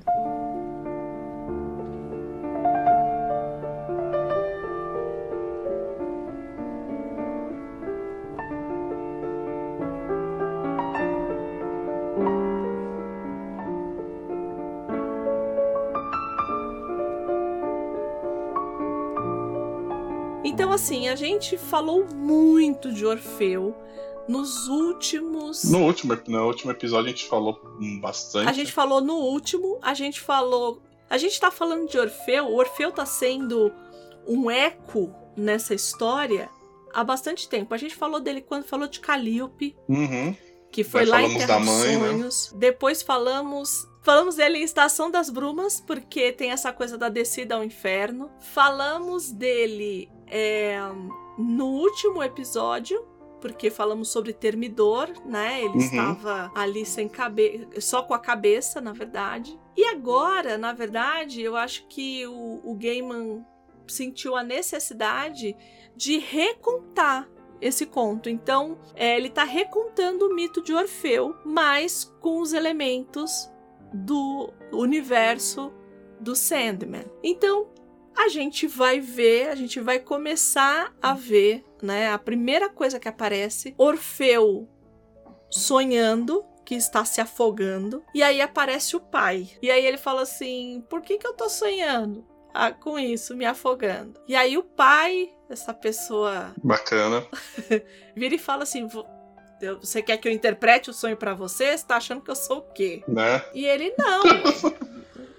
É, e ele fala: olha, o sonho pode ser passado, pode ser presente, pode ser futuro. Então você acha que isso é o meu futuro? Aí ele: pode ser. Você não vai me falar? Não. Ou Tipo, seja, isso é um sim, né? isso é, é. Porque senão ele só É aquela coisa, você, né? você tá falando do meu futuro? Ele falou, maybe. Aquele, aquele gif do Robert Downey Jr., né? Maybe. e ele tá sonhando, né? Ele só vai ver esse pai dele ali no, no mundo dos sonhos. E aí a gente descobre, né? Tem um amigo do Orfeu que tá ali tentando despertá-lo, Uhum, que é o Aristeu, né? uhum. No mito original, o Aristeu ele é só um pastor de ovelhas, assim. Aqui ele tá, ele foi caracterizado como um fauno. Sim. Os faunos normalmente têm essa pulsão sexual muito ativada. Por isso, possivelmente foi colocado aqui. Eu particularmente acho que não foi uma escolha boa, Uhum. porque eu super acredito num homem fazendo o que o Aristeu vai fazer daqui pra frente. Sim, não, não precisava Né? ter usar uma, uma criatura mitológica. pra isso. Isso, isso, que tem essa pulsão sexual tão forte, né? Uhum. Mas é, A gente vê tanta merda diariamente e nenhum foi feito por um fauno. não é mesmo, né? E aí o Aristeu vai lá e fala assim: Ô meu filho, levanta aí que hoje é seu casamento. Você não vai levantar, não? Né? Vai casar hoje, né? E aí o Aristeu parece ser um amigo ali do Orfeu, um amigo novo, né? Não é amigo de Uhum. muito tempo. E aí ele fala assim: Ah, eu me lembro, né? Quando eu casei com a minha esposa e tudo mais. E ele fala de Eurídice. Eurídice é uma mulher muito bonita, né? E nisso, enquanto eles estão conversando, Calíope vem fel- dar felicidades pro filho e tudo mais. E o Aristeu fala assim: Ué, mas você é mãe dele? Mas você é muito jovem pra ser mãe dele. Né? Já, E aí, né? Já chega, né? Já, fica aquela, né? já dá aquela medida na mãe do cara. É, pois é, né? Ele ela fala, é, eu sei, né? E a gente sabe que ela é uma musa, por isso que ela é tão jovem, né? E isso eu fiquei me perguntando depois, como é que é, ambos têm um filho mortal? Porque é, você só vai ter um filho mortal se você. Você. Nos mitos. Bem, eu só consigo Só ter um filho ter- mortal, não consigo ter outro. Né? Ai, gente, a pessoa é louca, né? É, nos mitos, a- as, só existiam existiam semideuses, né? Que eram Uhum. os heróis, e existiam os deuses, né? É, aqui não é nenhuma coisa nem outra. Ele é mortal, né? Eu achei isso muito curioso. Então quer dizer que. Porque aí a gente pensa assim, ah, mas é o que acontece lá com a avó da Rosie Walker, Uhum. né? Que desejo. va- Mas a, a, a avó da Rose era mortal. Então Uhum. aí, ok. Ela tinha uma coisa esquisita lá nela. A origem ok. dela é mortal, ela, é, né, ela foi filha de, Exato. de- provavelmente de dois mortais e assim foi. Isso, isso. No caso do Orfeu, ele é filho do Sonhar e filho da Calíope, que é uma musa, que é uma deusa. Então, por que ele é mortal, nunca saberemos. É mais ou menos né? aquela coisa assim, gente, você misturou chocolate e leite moça. E aí quando você foi provar, saiu o gosto de pastel. É, então. Você fala, é É que, por, por que isso né? tá salgado? Ah, não faz sentido nenhum. Não faz sentido nenhum. Né? Você misturou dois doces e vai sair um salgado, né? Então, é, mas enfim, aí passa por cima, passando por cima disso, Pulando esse momento Ele- da ratinho teste de DNA pra entender o que aconteceu aí. pra entender o que aconteceu. É, é, o sonho aparece, né, no casamento, olha, veja você, né? Né, veja o você, menino né? até se, aspan- se espanta. Né? Ué, você tá aqui? Aí ele fala assim: é, não ia perder seu casamento, casamento do meu filho, né? né? E ele fica todo assim, aí ele. E o mais surpreendente ainda, né? Ele não aparece só o pai, né? Não! Aparece o pai e todos os tios, né? Só, só pra grande família agora, André. Vai. A grande família do sonhar. Esta família é muito unida e também muito oriçada. Brigam por qualquer razão, mas acabam pedindo perdão. Ai, meu Deus. E aí, ela apresenta, né? Apresenta Eurídice pra. Isso também me incomodou um pouco, a, a chata, né? Isso também me incomodou um pouco. Por quê? Porque ele vai dar nomes gregos Uhum. para os tios, né? Então, Uhum. Sandman, Oneiros, ok, Oneiros tá ali, Deus do sonho, tá, paz. Aí eles colocaram aqui como Teleute eu não peguei a versão em, em inglês, então eu não sei. Tá, tá sim, tá, tá, tá sim. Eu dei, uma, eu, dei, eu, dei, eu dei uma consultada, porque quando eu fui ler, né, e eu assim, é, eu literalmente assim, eu falei, caramba, mas como é que é isso aqui o nome? E aí eu joguei é, no, no Google, e eu não sei porque o primeiro resultado que ele trouxe pra mim eram os termos em inglês, Entendi. Né? Então é literalmente assim, tá o nome, o, a, a versão em inglês do nome que a gente tem na versão em português. Basicamente é isso. Ah, entendi. Então, porque, por exemplo, Teleut, na verdade, é Tânato, que é a Uhum. deusa. Que, é, que não é a deusa da morte. Ela é uma. É uma. É exatamente o que a morte é aqui, né? É uma Uhum. personificação. Por isso que tem essa coisa das asas da morte. Sim. Porque Tânato tem as asas da morte, né? É, lembra lá do bater das suas asas, lá do Prelúdios e Noturnos, que é o, a última história, Né? tem esse motivo, que é essas asas que a, que a, que a morte nos leva, né? Aí tem. Aí eles colocaram aqui como aponoia, e na verdade é apônia, enfim, Uhum. em grego, que.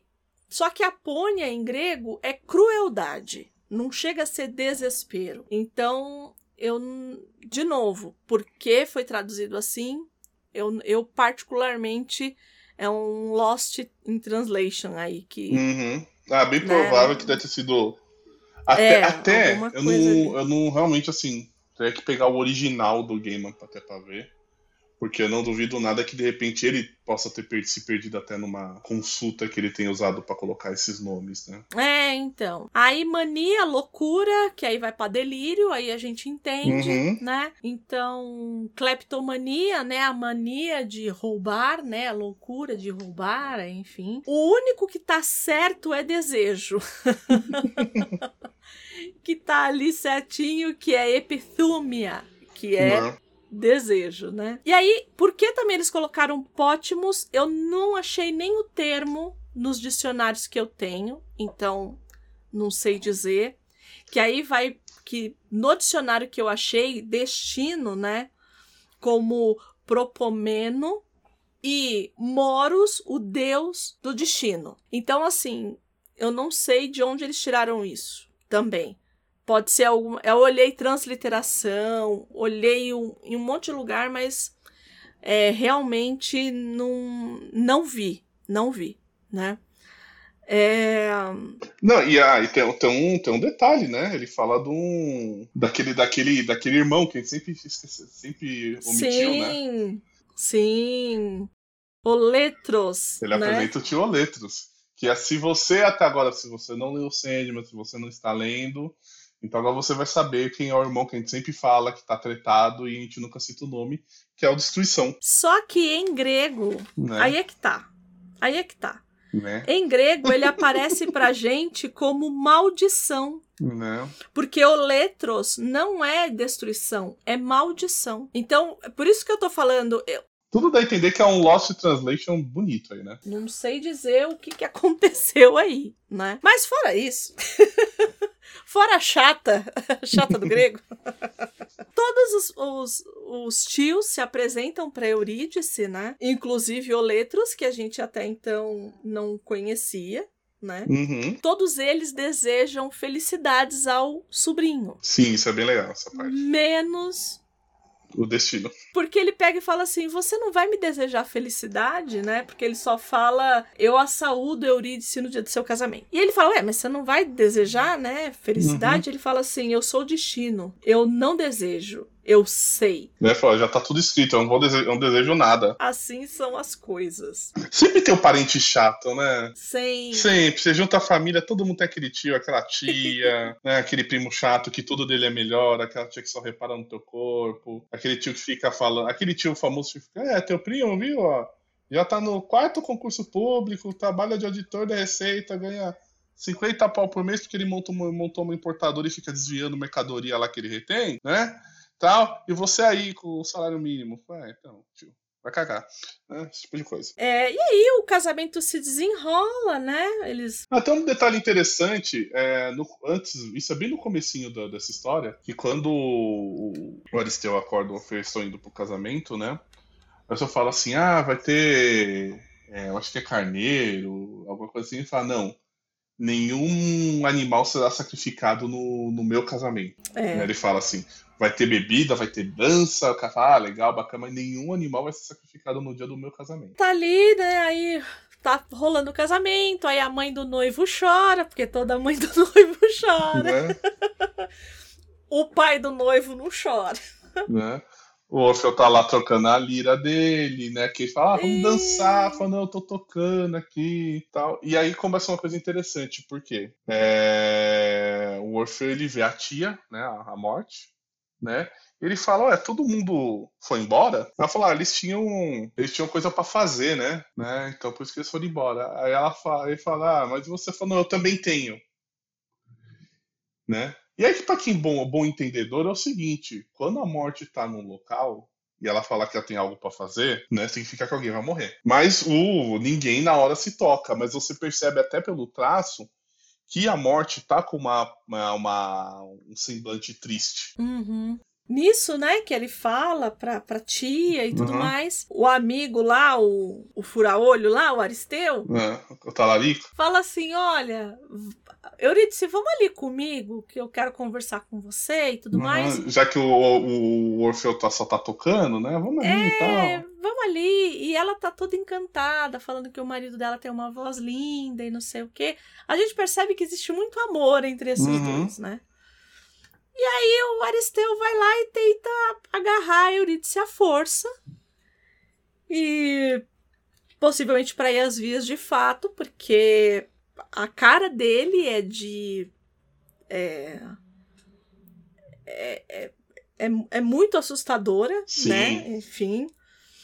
E, e aí a Eurídice vai lá e dá um chute, né? Uma, uma joelhada, na verdade, nas Uhum. partes que lhe convém. Né? E ele, e ele meio que recobra. Ele fala assim: Olha, eu tô bêbado, desculpa, né? E, e tudo mais. E nesse meio do caminho ela pisa numa cobra e essa cobra a pica e ela morre. Né? né? E é até É por isso que a Andrea falou no começo do episódio, né? Que a escolha de ter um. transformar o Aristeu num, num fauno só por questão do aspecto é, sexual do, do, do da, da criatura fauno é besteira, porque meu, a gente tá cansado de ver é, isso, homem que bebe e acha que a, é, a, mulher tá, tá seduzindo, tá interessada nele, ou que vai ceder alguma a- às vontades dele, né? E aqui eu fico me perguntando, né? Se. Porque desejo tá ali, né? Não sei também. Apesar que desde, desde a primeira vez que a gente vê o, o Aristeu, ele parece desejar essa felicidade do Orfeu, né? Uhum. É, é mais do que. Eu acho que aqui tem esse desejo sexual e tudo mais, mas é mais essa felicidade que um dia ele teve e que hoje ele não tem mais. Né?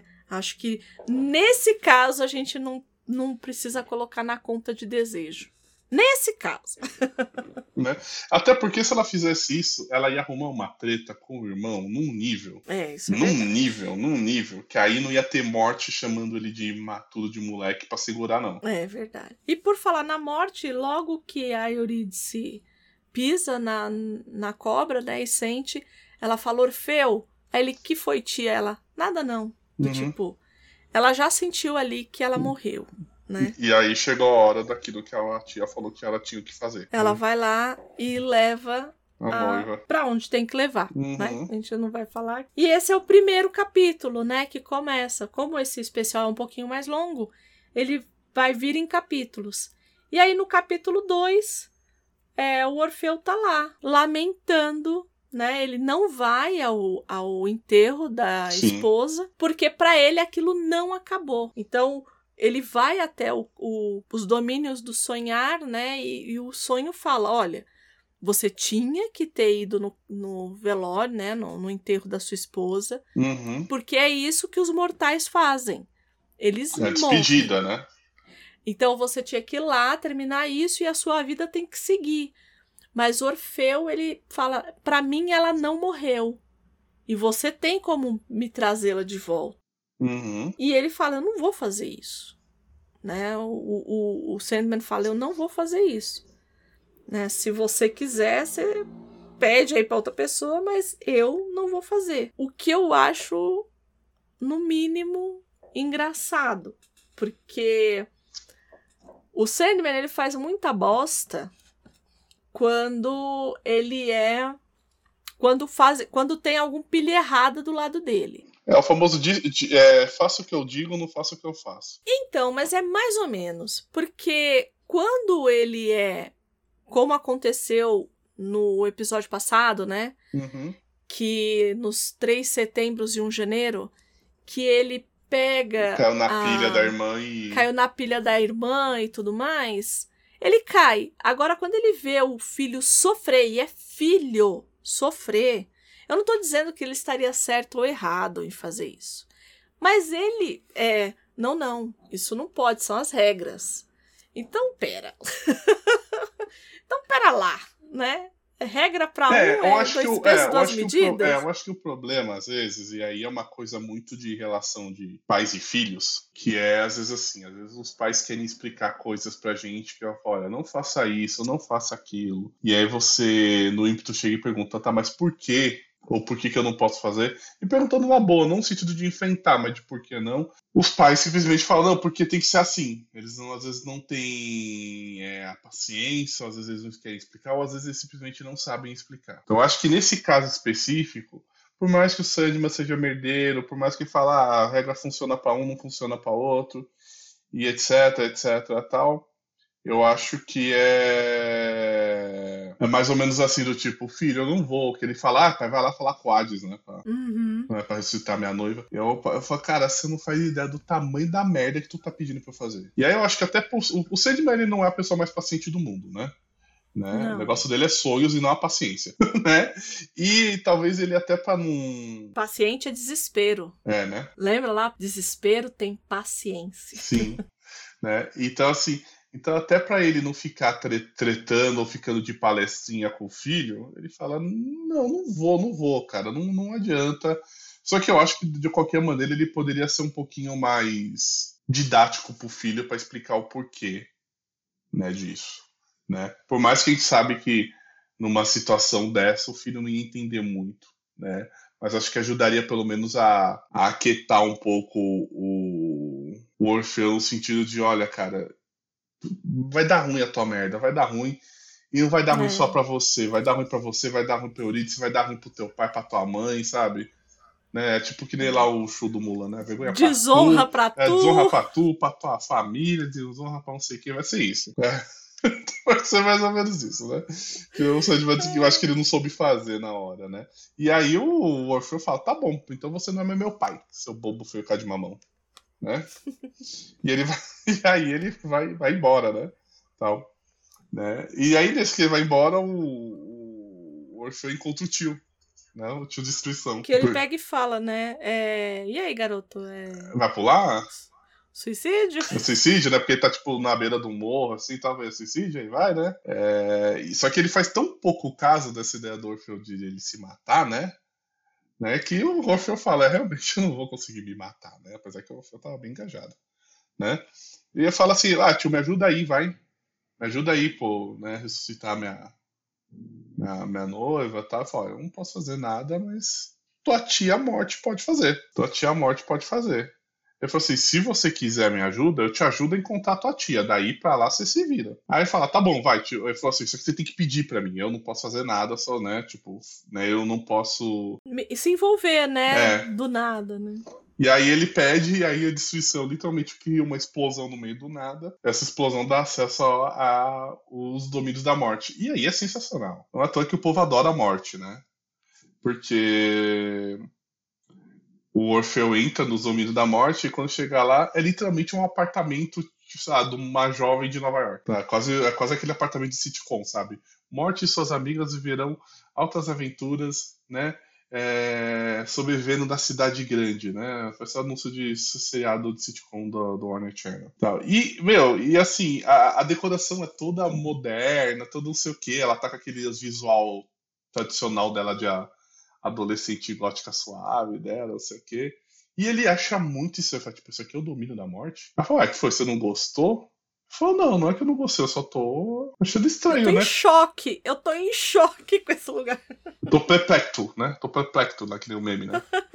Ou da Paqui, das Paquitas, né? Pra falar das Paquitas, impactada. Tô impactada. E ela fala, tá bom, vai, muda a decoração. Ela bate umas palminhas lá, ela tá toda com vestidão longo, escuro, tudo escuro, uma caverna, né? Aquela coisa assim que você imagina, né? Que é o onde a morte vai te levar, né? E, e, tal, né? E aí ele fala assim, é... Eu falo assim, ó, tio, eu quero um presente de casamento, tá? Porque você tomou... eu adoro, adoro. Eu... Porque você tomou o meu, o meu né? Em troca daquele que era meu, né? Ou seja, né? Você tem que me dar um presente de casamento porque você levou minha noiva. Como se ela fosse culpada disso, né? Ela fala, ó, ela tinha que morrer, meu. Era a hora dela tem jeito, não tem o que fazer, né? É, aí ele fala assim: é, mas eu falei com, com o tio Destruição, ele falou que você dava um jeito, né? Aí ela já fica meio puta, ela fala: não, não consigo dar jeito de nada, eu não posso resgatar ela lá, tem regra que tem que ser seguida, tem todo um rito, né? E tal. É, e ele fala: não, não quero nem saber, não tô cagando andando, né? Ela fala assim: você tem que seguir essas regras e acabou. Ele falou: não, tudo bem, eu sigo né? Eu sigo. Ele falou, não tô ligando para nada, eu quero arrumar um jeito de resgatar a Eurídice e Danis, né? E tal. E aí ela fala uma uma, uma frase muito interessante nessa discussão com o sobrinho, que ela fala assim que ela não precisa saber do futuro, né? Porque para ela o futuro sempre chega. E no caso o futuro para ela sempre é a morte, independente de é o fim, né? Para ela o futuro sempre é o fim. Então para ela interessa, né? Né, tal. E aí ela chega e fala, então você vai fazer o seguinte, você vai pro Monte Tenaro e nesse monte você vai encontrar um caminho pro mundo abissal. Né? E aí encerra o capítulo, né? Antes disso, ela pede para que ele olhe nos olhos dela. Ela quer literalmente é fechando um, um, um, como se fosse um tato, né? Mais pra frente a gente vai entender por que, que ele olhou para os olhos dela. É, então, nisso se encerra o, o, o, capítulo, e aí a gente vai para a Odisseia de. Que não é Odisseia, né? Odisseia é outra história. né? A gente, né? a gente vai para a história do, do Orfeu no mundo abissal.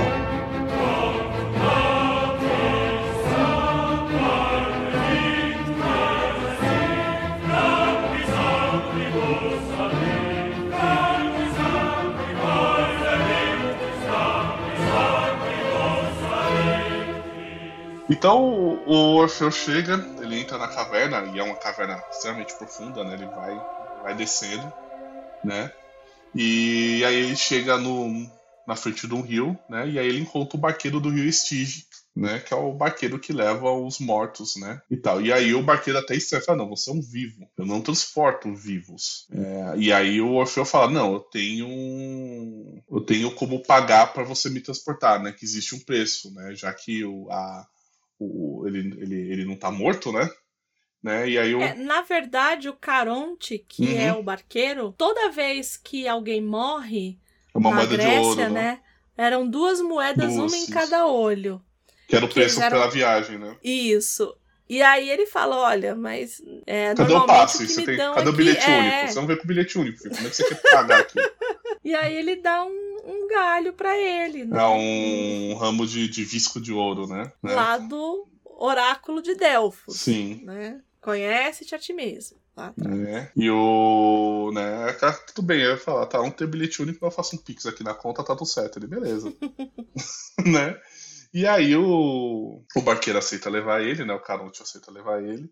E aí nisso ele, ele pede que o que o Orfeu toque. E aí ele toca e toca de maneira muito bonita, tal. Ele chega a chorar, é, se emociona e chorar. É, e ele fala, não, mas não para continua tocando, né? E aí quando ele chega no, no, na alta ponta do rio, ele fala, olha, você só você segue, só que você toma cuidado com os Cerberus, né? né? Que é a pequena criança. Mas eu só eu acho que esse ponto aí o Gaiman só botou mesmo pra constar, tipo, né? Pra alguém falar, pô, como assim no inferno não tem o Cerberus? Sabe? Uma coisa assim. Na história mesmo, no, no mito original, quando ele chega, ele consegue amansar o Cerberus com o som da... Da lira. Da né? lira. É. Então, por, possivelmente por isso que, que o Gaiman colocou aí. Pra constar, pra constar nos autos, né? né? E aí ele chega, encontra o famoso Mar de Mortos, né? Onde estão todas as né, os mortos que foram levados né, para lá.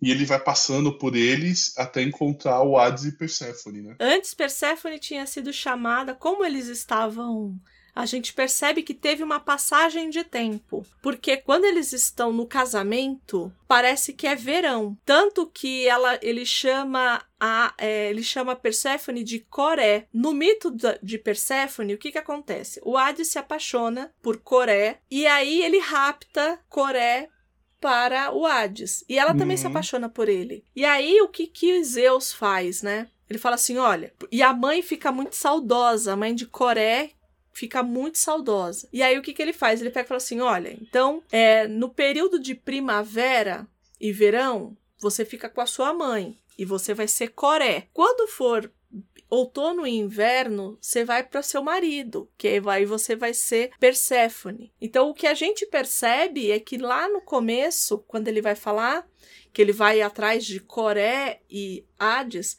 é que teve uma passagem de tempo aí. Então foi lá da primavera, ali daquele casamento, até o outono, inverno. Uhum, né, tá. E então ele chega lá, né? O Hades pra Persephone, né? E aí o Hades chega. Ah, sei quem você é, tal, né? Toca uma música aí para nós, né? E aí ele toca, ele toca uma música que foi feita para eles, ou seja, né? Todo ele faz é, e, e, é muito interessante que enquanto ele tá tocando, né, o mundo abissal literalmente ele para. Uhum. Ele para. Todo, todo o sofrimento, tudo que tá acontecendo lá para. E aí todos aqueles mitos que a gente em algum momento viu, né, ou que foi parar ou no Tártaros ou em, no Hades, ele acaba aparecendo aqui, né? Então uhum. tem lá o, o Ixion, né, que a roda dele para de queimar, na verdade, né, que a roda de Ixion é uma roda que queima o Ixion. Para quem não conhece o mito, ser bem sucinta.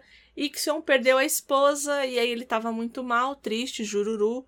Aí Zeus vira e fala assim: Menino, não fica assim não.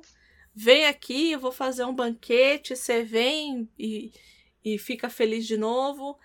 E aí ele fica tão feliz, ele começa a beber, beber, beber, fica tão feliz que ele começa a dar em cima da Hera que é esposa de Zeus. Aí Zeus olha para ele e fala assim: Ah, então quer dizer que eu te trago na minha casa e você ainda quer pegar minha mulher. E aí o que, que Zeus faz? Ele pega e faz um duplo, né? Ele faz uma cópia da esposa com nuvens que se chama Nefele para testar, é uma armadilha, né? Para ver se, até onde que até onde que o Ixion vai. E Ixion acaba tendo um relacion, né, uma relação sexual ali, acaba com a nuvem e dessa, né, dessa união acabam vindo os centauros, né? A, a, a história é que a partir dessa união é que a raça dos centauros acabou surgindo. Mas Zeus, como não perdoa, né?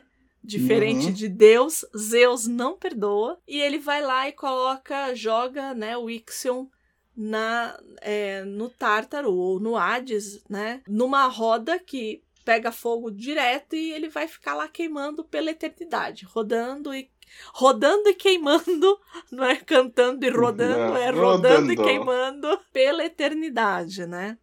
Então, esse é um que para, né? Aí o outro também tem a ver com, com uma violência sexual, né? Uhum. Que Tício, que tá ali também sendo devorado, né? As, fala, os abutres param ali de comer o fígado dele, Sim. também por conta dessa música. E Tício, na verdade, ele tá tendo essa punição por quê? Porque ele simplesmente estuprou Leto ou Letona, né? Depende da tradição, que é a mãe, né? Uma deusa mãe do Apolo e de Ártemis, né? Que são filhos de Zeus com Leto. Então ele tá pagando também. E é muito parecido com a história lá do Prometeu, né?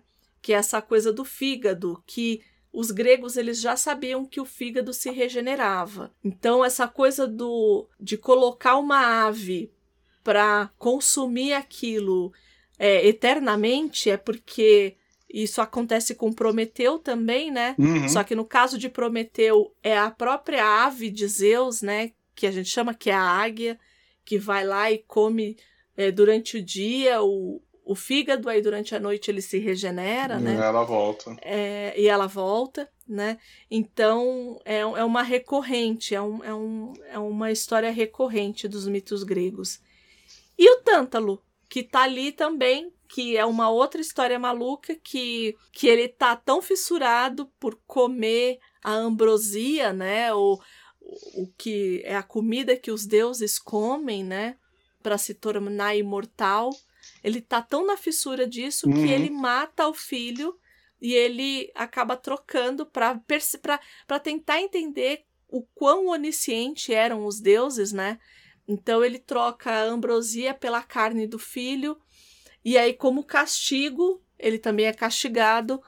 É, ele vive num lugar que tem água muito fresca e flor e, e árvores com muita, é, muita comida, muitos frutos, só que quando ele põe a mão na água para beber, a água muda o curso. Quando ele tenta comer, então ele vai morrendo de inanição, porque ele não consegue suprir uhum. é, essa necessidade. Tudo isso aqui, todo mundo para, né? Fica em suspenso para ouvir o Orfeu cantar. E aí o que que acontece, né? É... Ele fala, né? Na, na, música que ele toca, ele fala de tudo, o que, o que, por que ele tá ali, né? O que, que ele quer, etc. Do amor, que ele fala que ele oferece a própria vida para ficar com a, com a Eurídice e tal. E aí o, o Hades fala, não, caguei. Literalmente fala, caguei, filho. Caguei, né? E aí a Persephone fala, fala, meu, só faz daí que você fez, cara. As fúrias as fúrias elas choraram com essa música. E foi isso é imperdoável. Mas de tanto ele insistir, ele falou, tá bom, tá bom, vai. A gente aceita, mas tem umas regras para variar, né? Você tem umas regras. Sempre tem. Né? É, e aí o Hades fala, eu chego e falo, olha, o negócio é o seguinte, você vai sair daqui, ela vai te seguir, ela disse vai te seguir, mas você vai sair daqui pelo caminho mais longo, que foi o que, que deu acesso a ele ao mundo, né, tal. Você não vai poder falar, você não vai poder parar, muito menos virar para trás. E enquanto você seguir em frente, ela vai estar tá atrás de você. A hora que você sair, ela sai junto e aí vocês vão viver a vida de vocês. E aí ele aceita, tá, tá certo, tá tudo certo, tranquilo. E aí ele vai fazendo isso. Só que no meio do caminho, porque como é um trajeto longo, sei lá quanto tempo se passa de fazer esse trajeto, ele começa a desconfiar, por quê? Porque ele não sente a presença da Eurídice atrás dele, ele não sente nada atrás dele, ele sente que ele tá indo sozinho. Então ele ele começa a desconfiar de tudo isso. E aí quando ele tá meio que, aí meio que tá chegando pro final, você fala assim, meu, o cara só me zoou, né? Ele tá me botou, me botou pra fora aqui do, no mundo abissal e não vai acontecer nada, o cara me só me sacaneou, né?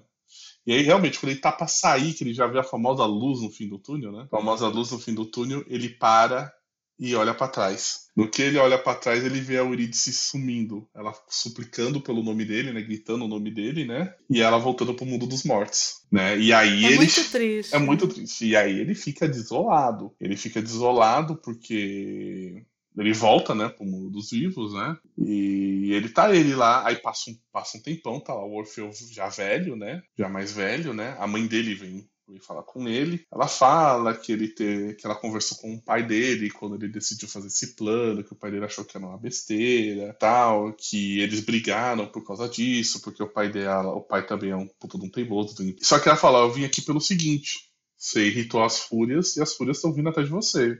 Né, as bacantes estão vindo atrás de você, né? Então você tem que sair daqui porque, meu, elas vão acabar contigo. Bacantes, né? Até por causa do. Porque elas são o exército de Baco, né? Só pra vocês terem uma, é, só pra vocês terem uma ideia do, do, do, nível de adoração que a gente tá falando, Baco é quem deu origem à palavra bacanal, tá, gente? Então aí é só ligar o Leco Cré. Então, assim, na verdade, é assim, as bacantes acabam chegando como mais um, um, uma maneira de vingança das, das, das fúrias, né? Das, das, três, né? Porque elas ficaram tristes com a canção do Orfeu, né? Então, e aí, quando elas chegam, elas simplesmente elas destroem o Orfeu. É literalmente cena de filme de zumbi. Elas partem, o, mastigam, bebem do sangue do Orfeu, partem ele, etc. tal. E nisso a cabeça dele é jogada no rio. O que remete ao sonho que ele tem no início do arco, né, do, do capítulo, né, da, da história dele, e que o pai dele chega e fala: olha, às vezes sonhos são futuro. Né? É aquela coisa, né? O pai não queira assim, queira não, por mais que a gente saiba que o Sandman é um puta de um pai ausente, né? Nesse caso aí, o Sandman, o Sandman mandou um fica dica e o cara que não seguiu, né? Tá, né? Às vezes, às vezes o filho é mais cabeçudo que o pai, né? Aí não ajuda muito, né? É, nunca ajuda, né? O adolescente nunca ajuda. Tanto que tem um que tem um deles, eu não sei se é a morte, que fala assim: É, você é igual ao seu pai. Porque os, o, Morpheus ele só faz cagada quando de mulher, né? Sim. É impressionante. Quando só né? tem mulher no meio. E, gente, a culpa não é da mulher, tá? A culpa é dos caras. Não, Mas a é. culpa é do Sandman. É, né, é, né, porque Porque- você fala assim, sempre quando tem mulher, fala, ah, não, mas porque as mulheres não, gente, as mulheres não têm culpa de nada, não. O cara que é merdeiro mesmo que pensa com a cabeça errada. Tanto é. que ele fala, você é um romântico como o seu pai, Uhum. né? É, eu só não vou lembrar se foi a morte que falou ou se foi o, o Ah, não lembro.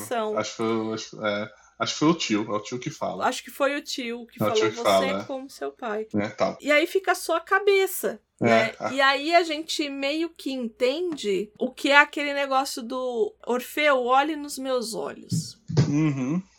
Porque naquele momento é, ela fez com que ele não morresse. Mesmo que, se, que sobre apenas a cabeça. Ai, que. É, de alguma maneira ela tentou garantir né, alguma integridade pra ele, né? E aí, já no epílogo, né? Depois que essas mulheres fazem tudo isso com ele e tal, é, o pai dele vem visitá-lo, né? É, meio que resgata ele, né? Resgata. Porque a né? cabeça tá pra ser atacada por uma serpente, né? A ironia da, da vida, né? Pois é. né? Ele resgata e fala assim, filho, eu só vim dizer adeus, né? Que filha da. É, ele fala, só vim dizer adeus. Ele fala assim, eu vou te levar pra uma ilha, né? E nessa ilha alguns sacerdotes vão, vão te... Não, aliás, não vão te levar pra uma ilha, não. Ele para numa ilha, né? Uhum. Ele para numa ilha, e aí que é onde o Sandman encontra ele, e fala, você vai ficar aqui nessa ilha, daqui a pouco alguns sacerdotes vão te encontrar, eles vão cuidar de você, só que a gente nunca mais vai se ver, Isso. né? E aí ele fala, pai, não, por favor, me ajuda, me mata, vai, vai, vai tudo, né? E aí, e aí o Sandman, né, o bicho vingativo, né, chega e fala assim, ué, mas você falou que eu não era mais teu pai? Agora Você tá clamando por mim, né? É. E ele fala, ah, pai, então me me mata, né? Me tira a vida de qualquer jeito, isso aqui e tal. E ele fala assim, não, mas a sua vida só diz respeito a você, não diz respeito a mais ninguém. Muito menos a mim. E aí o pai vira, segue em frente e sem olhar pra trás. Não, e ele fala, né? Não nos encontraremos mais. É muito Sim. cruel, É né? muito. Cortou todo o vínculo. É, e ele fala assim, e, e- essa coisa que você até disse, né, do não olhar pra trás, ele não aguentou não olhar pra trás pra ver se Eurídice estava atrás dele. E o pai dele, sabendo que ele estava atrás dele, Uhum, ele não olhou pra trás, ele não se dignou a olhar pra trás Sim. pra olhar pro filho. né? O Sandman, olha, eu vou dizer, viu? É, é difícil. Não é difícil? É difícil. E assim termina. De novo, com esse gostinho agridoce, né? Porque doce nada, Mas essa história- o gostinho tragédia mesmo, né? amargo, É. né? Mas essa história a gente já sabia meio como terminava, né? Uhum. A gente só, eu só não sabia que ele tinha perdido, né? A gente só não sabia que ele tinha perdido essa cabeça aqui, não lá na Revolução Francesa. Sim, né? Como essa cabeça foi parar ali na Revolução Francesa? É, né? Isso é outra história. É, não é mesmo? Mas é isso. Então, você que ouviu até agora, muito obrigado pela audiência. Muito obrigada, Valdir. De novo, todo mundo que chegou até aqui, que não leu, vou repetir o meu mantra: você é um maluco ou uma maluca.